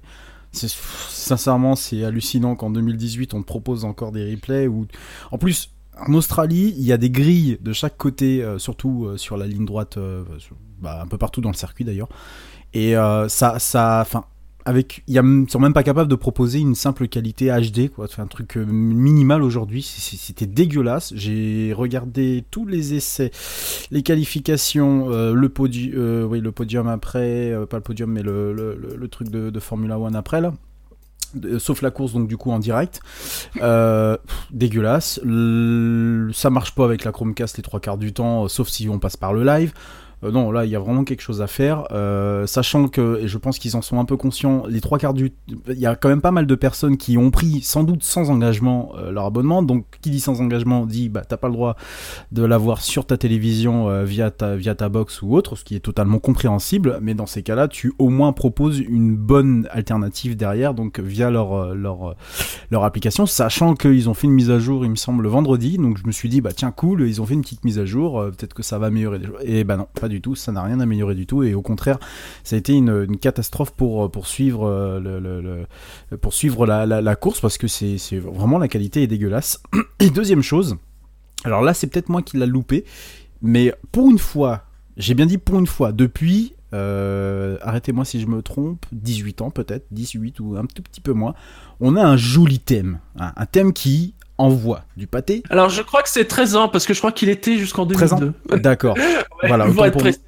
Enfin, 2000 euh, 2002, ah bah plus un peu plus, hein. 15 ans. Oui, oui, oui, je suis 15 ans. Pour une fois, on a un joli truc, on a un truc qui, qui a de la gueule, on a une musique qui, euh, qui, qui, bah, qui te fait le truc et tout, alors que ça fait des années qu'on se... bah, personne se plaint, j'imagine, mais en tout cas qu'on a un, un truc insipide pour présenter une, soi-disant la meilleure discipline euh, de sport mécanique. Et il me semble pas l'avoir vu sur Canal. Alors, est-ce que c'est dans leur respect de leur tradition de ne pas diffuser ce putain de truc Ah mais à la non, con il ne, il ne le mettait et depuis que enfin Canal là, Ouais, je ne on le est mets d'accord, jamais. on est hein. d'accord. Donc Non. pour une fois qu'on avait un truc pas dégueulasse, pour une fois qu'on a un truc pas dégueulasse, bon voilà, encore une fois c'est la première année, c'est la première saison, donc c'est cool, c'est chouette, il y a YouTube pour se le refaire en replay pendant des heures, il y a pas de problème. Et putain, si tu veux mettre un, un truc dans l'ambiance, bah tu le mets quoi. Je, moi je comprends pas pourquoi Canal le, le fout pas ce truc là. Bah je sais pas, c'est un petit truc qui met dans l'ambiance, c'est le, bah tu rentres à l'intérieur du truc, c'est toujours sympa. Bon bah même si la course est merdique, au moins bon bah t'as passé 30 secondes, de- 30 secondes de bien et puis voilà. Mais Faudra attendre TF1. TF1 bah, ils le- à TF1, ils vont le faire, mais oui, bien sûr, évidemment, ils vont le faire. Mais après, je suis d'accord, messieurs, c'est un petit détail de merde à la con. Mais moi, c'est c'est ce genre de petits trucs qui me font, qui me font que, bah, je sais pas, moi, je rentre dans le, je rentre dans le, dans le, dans le game tout de suite, euh, j'entends ça. En plus, il est, enfin, franchement, la musique est super sympa. Ils nous ont fait un bon thème qui, euh, bah, qui pour une fois, euh, bah, qui, qui, qui revient un peu aux fondamentaux avec une bonne musique, un, voilà. Mais non, je comprends pas. Canal s'en bat les steaks. Donc là, ouais, sur, sur, les, sur ces deux choses-là, pas terrible, terrible. Il y a, y a... C'est amélioré, quoi. Voilà. Euh, moi, mon drive-through, je vais le donner à Fab. Alors, je m'explique. Oh là je vais m'expliquer. Euh, Fab, tu t'as parlé pendant l'émission que euh, il y avait un problème avec les pneumatiques. Et moi, c'est le point que je voulais aborder. Donc, euh, je pense que je vais plutôt te laisser parler, en fait. Euh, donc voilà, les pneumatiques. euh, pour moi, il y a un truc qui marche pas trop. On m'a expliqué que les gammes, on les avait attendries euh, et on fait moins d'arrêts. Je comprends plus là. Et, Ouais, alors, non, mais euh, je suis totalement con, ce que complètement possible, et je laisse souvent peu de suspense à, à ce sujet. Néanmoins, euh, pour moi, il y a quand même un truc qui est pas clair. là. Hmm, bah.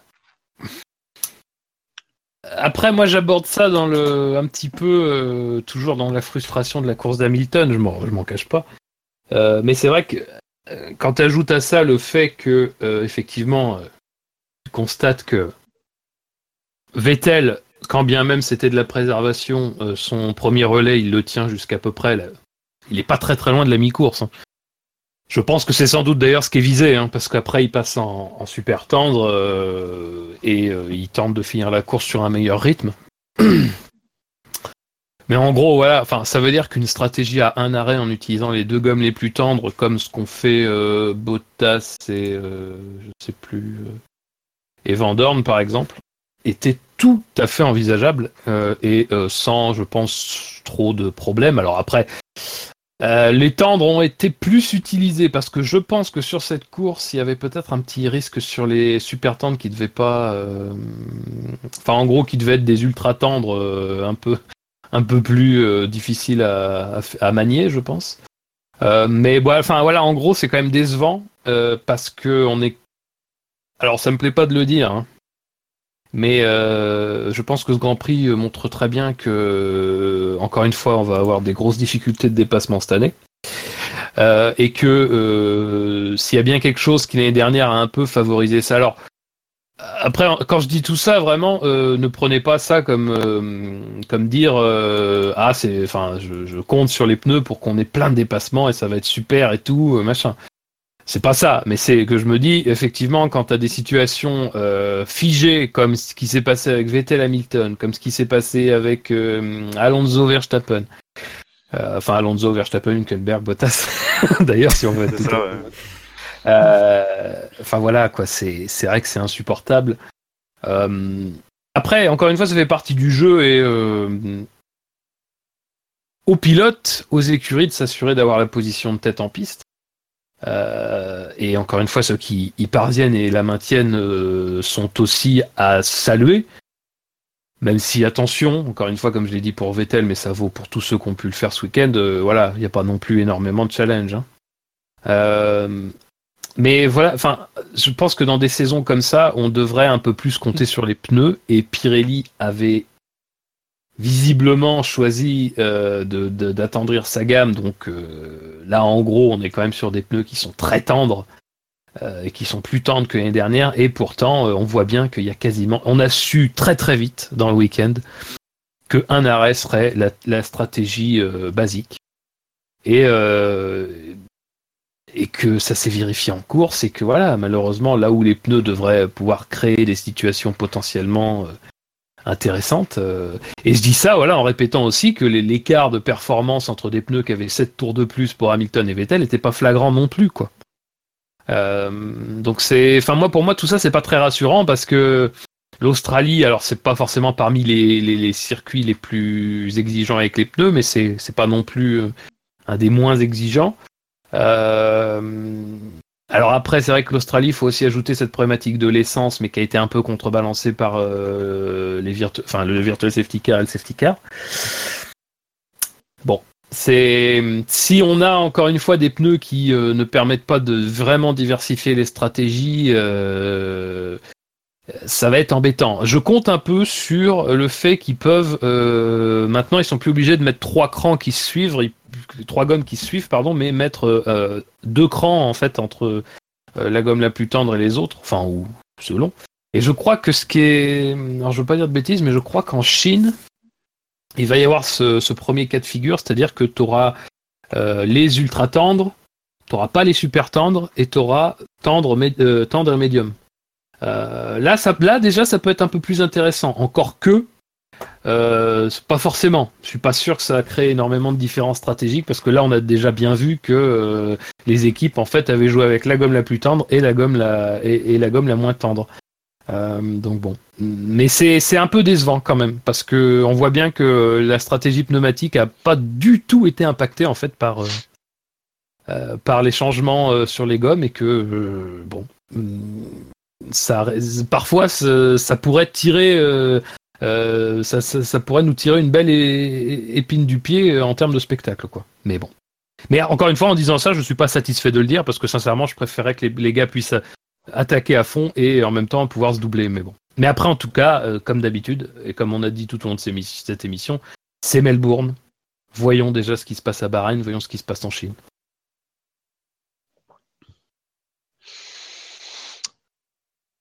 On passe au jeu Ouais. Il n'y a pas d'effet avant- marquant Est-ce que voilà, c'est avant le jeu. Est-ce qu'on passe, est-ce qu'on fait l'effet marquant Oh. Attends, en fait, c'est c'est- Quoique, c'est- le, le jeu pourra déterminer le choix d'effet marquant, l'ordre. ah, c'est- c'est une bonne idée ça. Puisque c'est- on est en début de saison, donc c'est vrai que. C'est une bonne idée. Pourquoi pas Faisons comme cela. Ça- Euh, donc, Ça, c'est les endives, hein, par contre, là, les règles qui se ouais. Par contre, on les change pas après, hein. hein. On si, reste là, sinon hein. c'est pas les endives. Ah. Euh, alors, vous savez que la F1 a changé de logo, d'accord? Oui. Et donc moi j'ai décidé de m'arrêter sur les logos des marques qui sont présentes en F1 et sur leur signification. Donc Hmm. euh, voilà, par exemple, je prends un exemple simple pour que vous compreniez ce que j'attends de vous. Euh, Honda, son logo, bah c'est un H. Voilà, c'est un H parce que bah parce que c'est Honda quoi. Oui. Donc Mhm. ce que j'attends de vous, c'est que tout, voilà, non mais j'ai pris Ouh. volontairement, j'ai pris, j'ai pris volontairement un exemple de merde. Alors, j'ai pris un, j'ai pris un exemple tout pourri. Euh, donc ce que je vais, ce que j'attends de vous en fait, c'est que euh, je vais vous donner les marques qui sont présentes en F1 et je veux que vous me donniez leur signification. Donc Fab, je vais commencer par toi.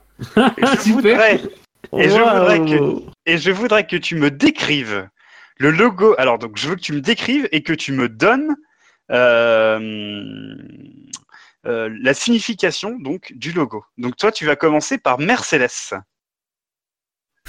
Alors, le logo Mercedes est une étoile. étoile à trois branches, pour être précis. Ouais. Euh, alors là, par contre, la signification, c'est une très bonne question. Euh,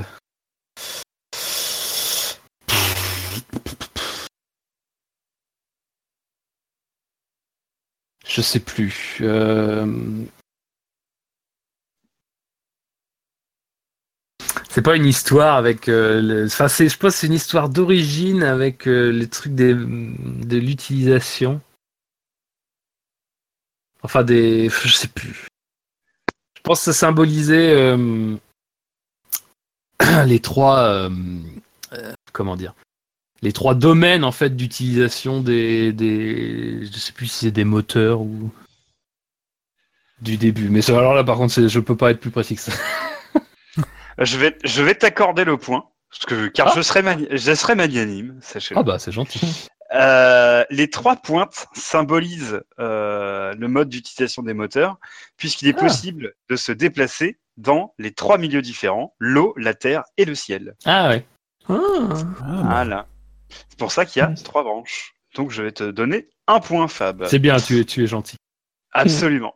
Euh, Redscape, peux-tu nous décrire et nous donner la signification du logo de Ferrari? Euh, ouf, euh, un cheval cabré, ça, d'accord.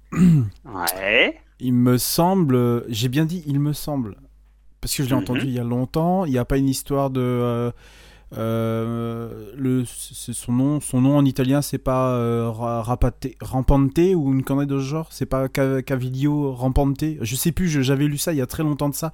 C'est euh, c'est euh, euh, ça représente euh, la ville de Modène, il me semble. Enfin, en tout cas, le jaune, je crois que c'est la ville de Modène. Après, euh, je, je pourrais pas t'en dire plus finalement. Je sais pas pourquoi. euh, il... Ah, là, il va, il va me manquer un tout, il va me manquer un peu trop d'éléments, euh, Redscape. Euh, ouais, j'imagine. Je te dis, lu Alors le jaune, le jaune, le jaune de modem, c'est bon. D'accord. Bon. Euh... euh, Non, je pourrais vraiment euh, très clairement. J'aurais du- bah là, là, ouais, j'aurais du Bon, mal. je, vais, je vais- je vais te compter 0,5 points. Ouais, bah, bah, je te remercie.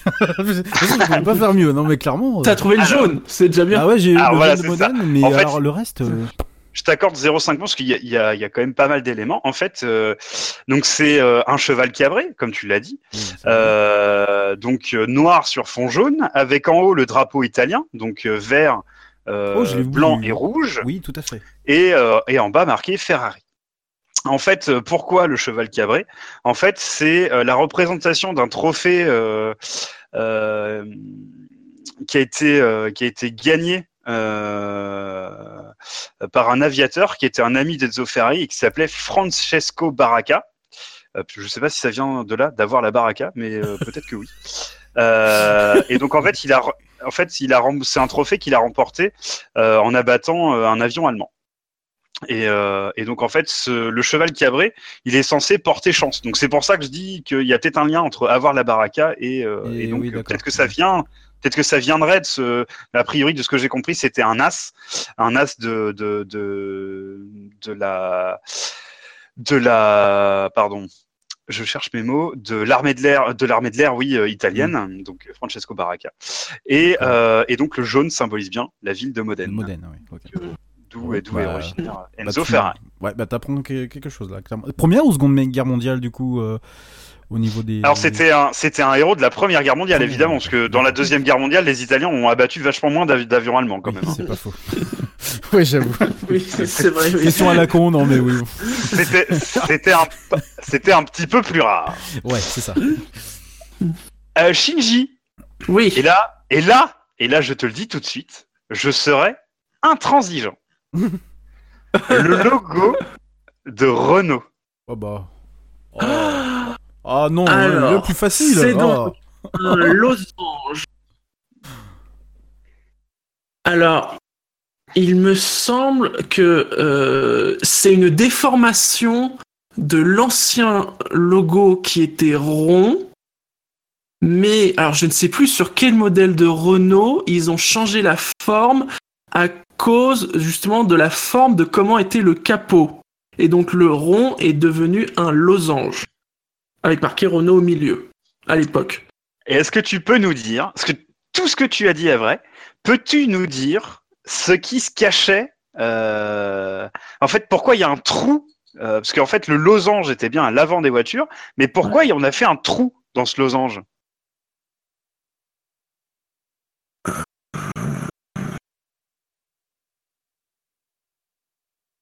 C'est parce qu'il y avait le. Pour l'eau a- peut-être ou l'huile, non? Non, c'est parce qu'en fait, à l'époque, euh, il y avait le klaxon de la voiture qui était derrière. Donc, Ah. euh, c'est pour ça que c'était ajouré. Et donc, en fait, effectivement, c'était plutôt circulaire au début. Et euh, ils ont.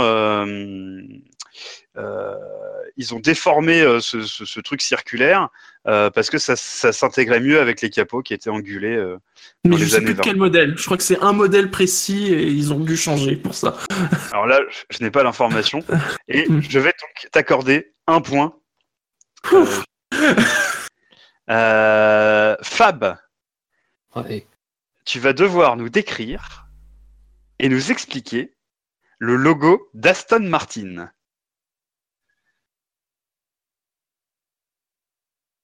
c'est blanc. J'ai cru que t'avais fait- j'ai cru que tu avais fait un AVC. Ouais. bah justement, c'est un mec qui fait un AVC. Euh... Il s'est transformé. non, alors ce sont deux ailes, il me semble.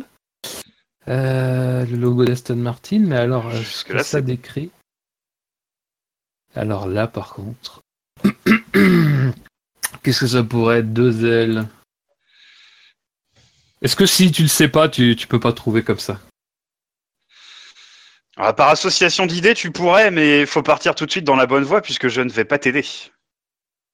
Ouais. Donc c'est effectivement une paire d'ailes euh, euh, qui est euh, voilà. Sincèrement, c'est. Sincèrement, je sais pas. Non, non, je veux pas. J'en sais rien du tout. Absolument rien. Alors, en fait, c'est une paire d'ailes en hommage euh, à, la, à la RAF, donc euh, la Royal Air Force, euh, l'armée de l'air anglaise, puisque le fondateur, lui, était, comment dire, voulait rendre hommage à, à ces hommes-là, et donc c'est pour ça qu'il a, qu'il a mis une paire d'ailes sur son, sur son logo. D'accord. Euh, je me demande même s'ils n'ont pas des histoires un peu plus imbriquées avec euh, la RAF, puisque euh, comment dire, ils ont. euh, je crois qu'ils font régulièrement euh, des versions spéciales RAF de leur voiture ou des trucs comme ça ou des ou des séries limitées, ce genre de trucs là. Si je ne dis pas de bêtises.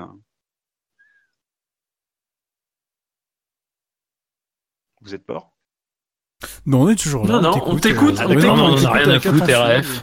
C'est sûr. D'accord, RAF, c'est vrai. donc, donc voilà. Et donc en fait, euh, il, il est sur fond vert euh, aussi. D'accord. Euh, voilà, donc euh, zéro point pour Fab. Mm. Alors, euh, Redscape, Oui. tu vas avoir le droit de me décrire et de m'expliquer le logo de McLaren. Euh, McLaren. euh, Alors, c'est celui dont, sur lequel je voulais pas tomber justement. Euh, Ah, C'est la photo d'Alonso. Non, mais c'est ça. C'est Kimura. en Avec fait, marqué s'appelle. meilleur châssis euh, dessous. Euh, non, mais non, non content d'être- d'en être fan, je ne, je, je, je- à part te dire qu'il est sur fond noir et qu'il y a- c'est simplement écrit McLaren et qu'il y a une sorte de, de- d'apostrophe rouge, euh, bah, j'ai envie de te dire le reste, euh, pff, bah, j'en sais rien du tout. voilà, un apostrophe rouge, Je- voilà ce que ça représente. Voilà. Je sais pas si t'as une meilleure explication, t'en as trouvé une meilleure.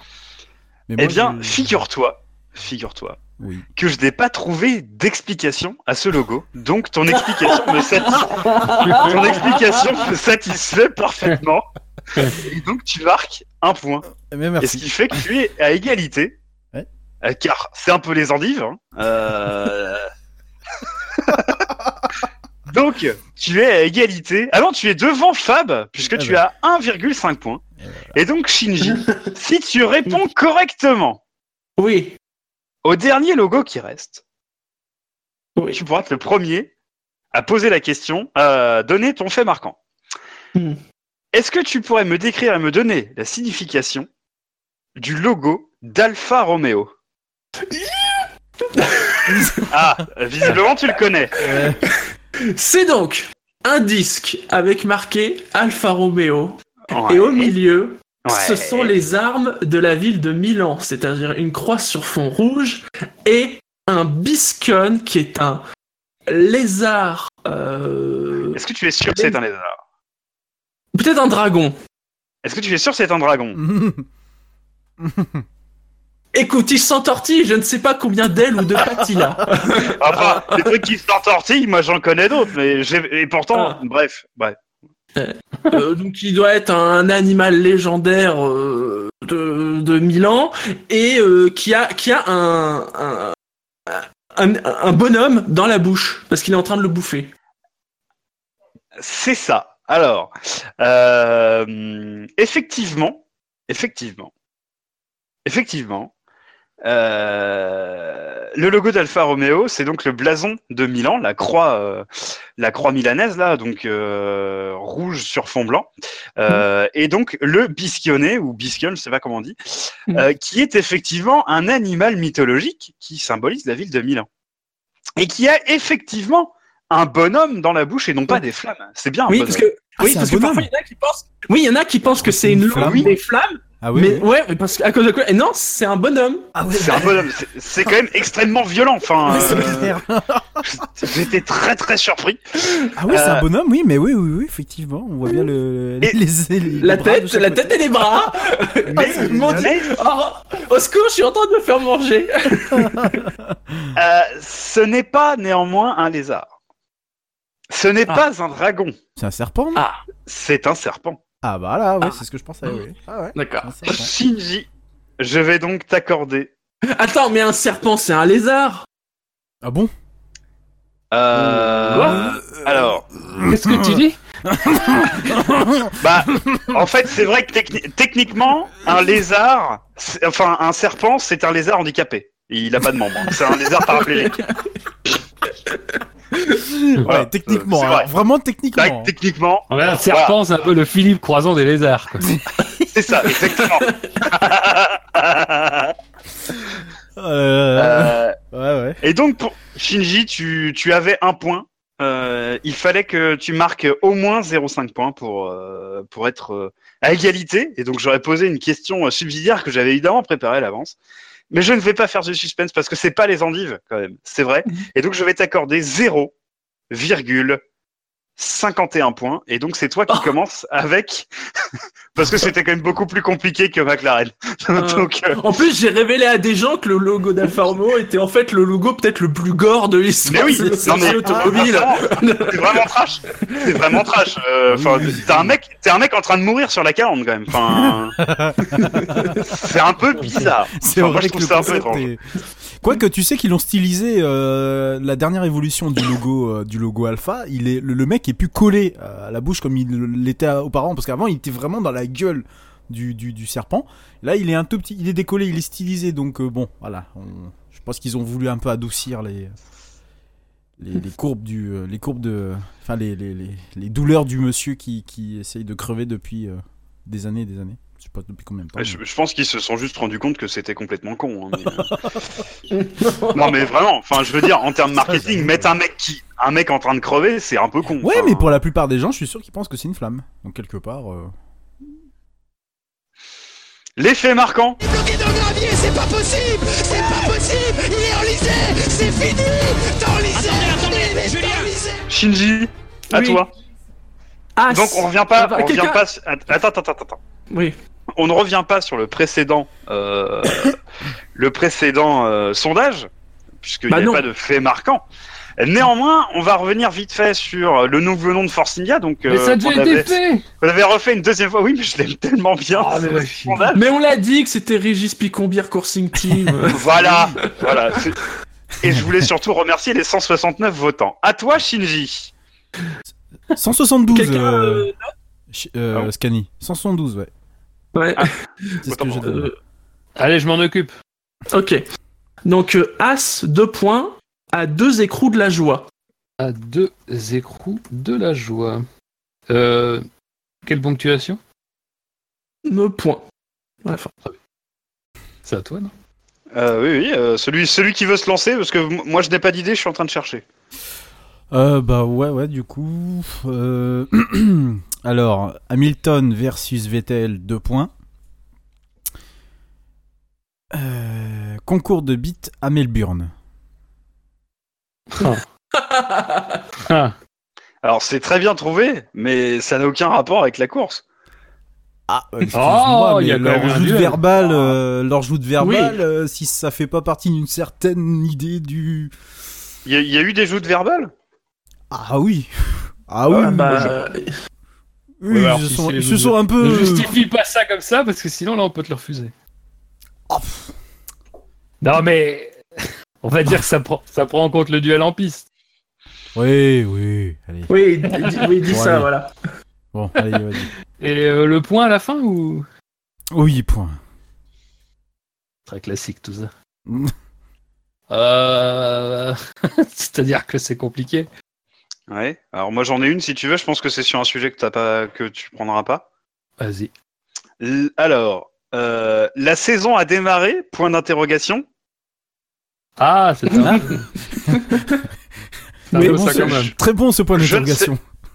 Je ne sais pas. Je n'ai pas. euh, attends. j'ai- Merde, j'ai oublié ce que je voulais dire. Ah oui Tu n'as- La, la saison a démarré Point d'interrogation. Euh, je sais pas. Gna gna gna l'OTT. Putain, c'était quoi que j'ai mis au milieu?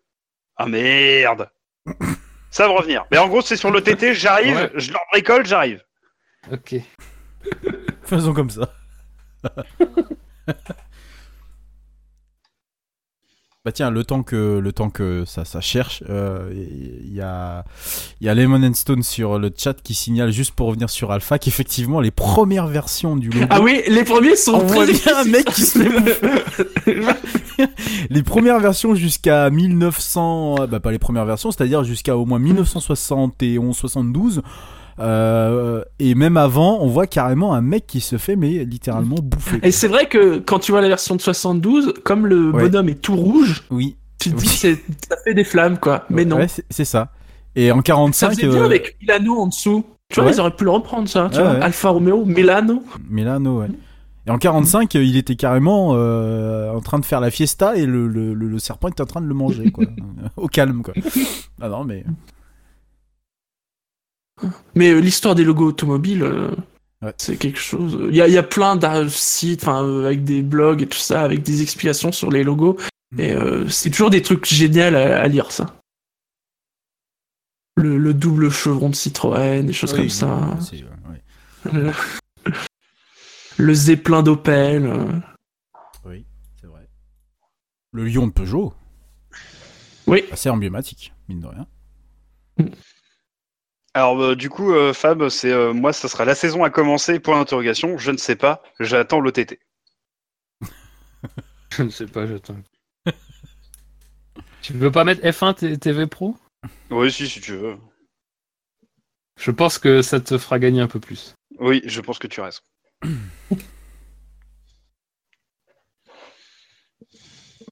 Euh...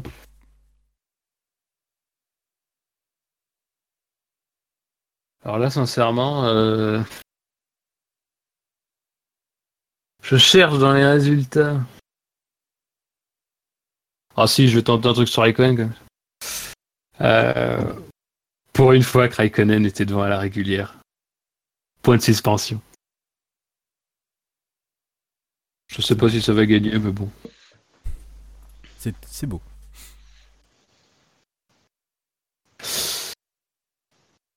Euh, donc voilà, bah, il va être disponible dans pas très longtemps. Je le rappelle. Quel est selon vous le fait marquant du Grand Prix d'Australie 2018 Euh, Vous avez le choix entre As de points à deux écrous de la joie, Hamilton versus Vettel, concours de beat à Melbourne, euh, la saison a démarré, je ne sais pas, j'attends F1 TV Pro ou pour une fois que était devant à la régulière. Je, euh, le sondage est créé, je vais maintenant le positionner dans notre sur notre page d'accueil et il sera aussi disponible dans, dans l'article qui accompagnera ce podcast. Bien, messieurs, c'est l'heure de conclure. Est-ce que vous avez euh, des derniers points à aborder? Ma foi. Non. Non. Fab? Absolument pas. Bien, eh ben, écoutez, si vous pensez qu'on a été complet, euh, c'est l'heure euh, des rappels habituels. On est disponible sur iTunes, sur Pod Radio, sur PodCloud, sur Facebook, sur Twitter, sur YouTube, sur SAVF1, sur ActuF1 et sur Steam. Vous pouvez retrouver tous les comptes de tous euh, les chroniqueurs en bas de la page savf1.fr. Et messieurs, la F1 sur Internet, c'est sûr. Et ça avait Et fait ça ça avait fait fait un point FR. Parce que le SAV de la F1, c'est. un peu bordélique là ce soir. Ouais, un peu, ouais. Oui, Moi, je pense que le SAV de la F1, c'était mieux avec l'ancien conducteur. mais c'était plus cadré. Oui, Et avec euh, l'ancien réalisateur aussi, parce que celui-là il est quand même particulièrement à chier. Ouais. Donc Buchor, euh, quand tu veux, pour revenir. Ben non. Allez. Allez, euh, merci aux personnes qui nous ont suivis en direct et sur le chat. Merci à vous, messieurs, d'avoir été euh, là euh, pour cette émission. Et Merci on vous dit à très bientôt. Ouais. Bah de rien, moi. Ah, toi aussi. ouais. Ouais, quand même, pour avoir. Ouais, et on remercie, on remercie Bilo, hein, Ah, évidemment. évidemment. Euh, voilà. Ouais, hein. Allez, euh, bonne euh, semaine à tous, bonne deux semaines, puisque le prochain Oui, Grand oui. Prix est dans deux semaines. On se retrouvera peut-être euh, entre les deux si l'actu le nécessite. Et sinon, bah, vous retrouvez le nouveau format warm-up que vous avez plutôt aimé apparemment dans les retours que l'on a. Donc tant mieux si ça vous plaît. Euh, et puis bah donc rendez-vous pour ce format warm-up pour le prochain Grand Prix. Salut. Ciao. Ciao.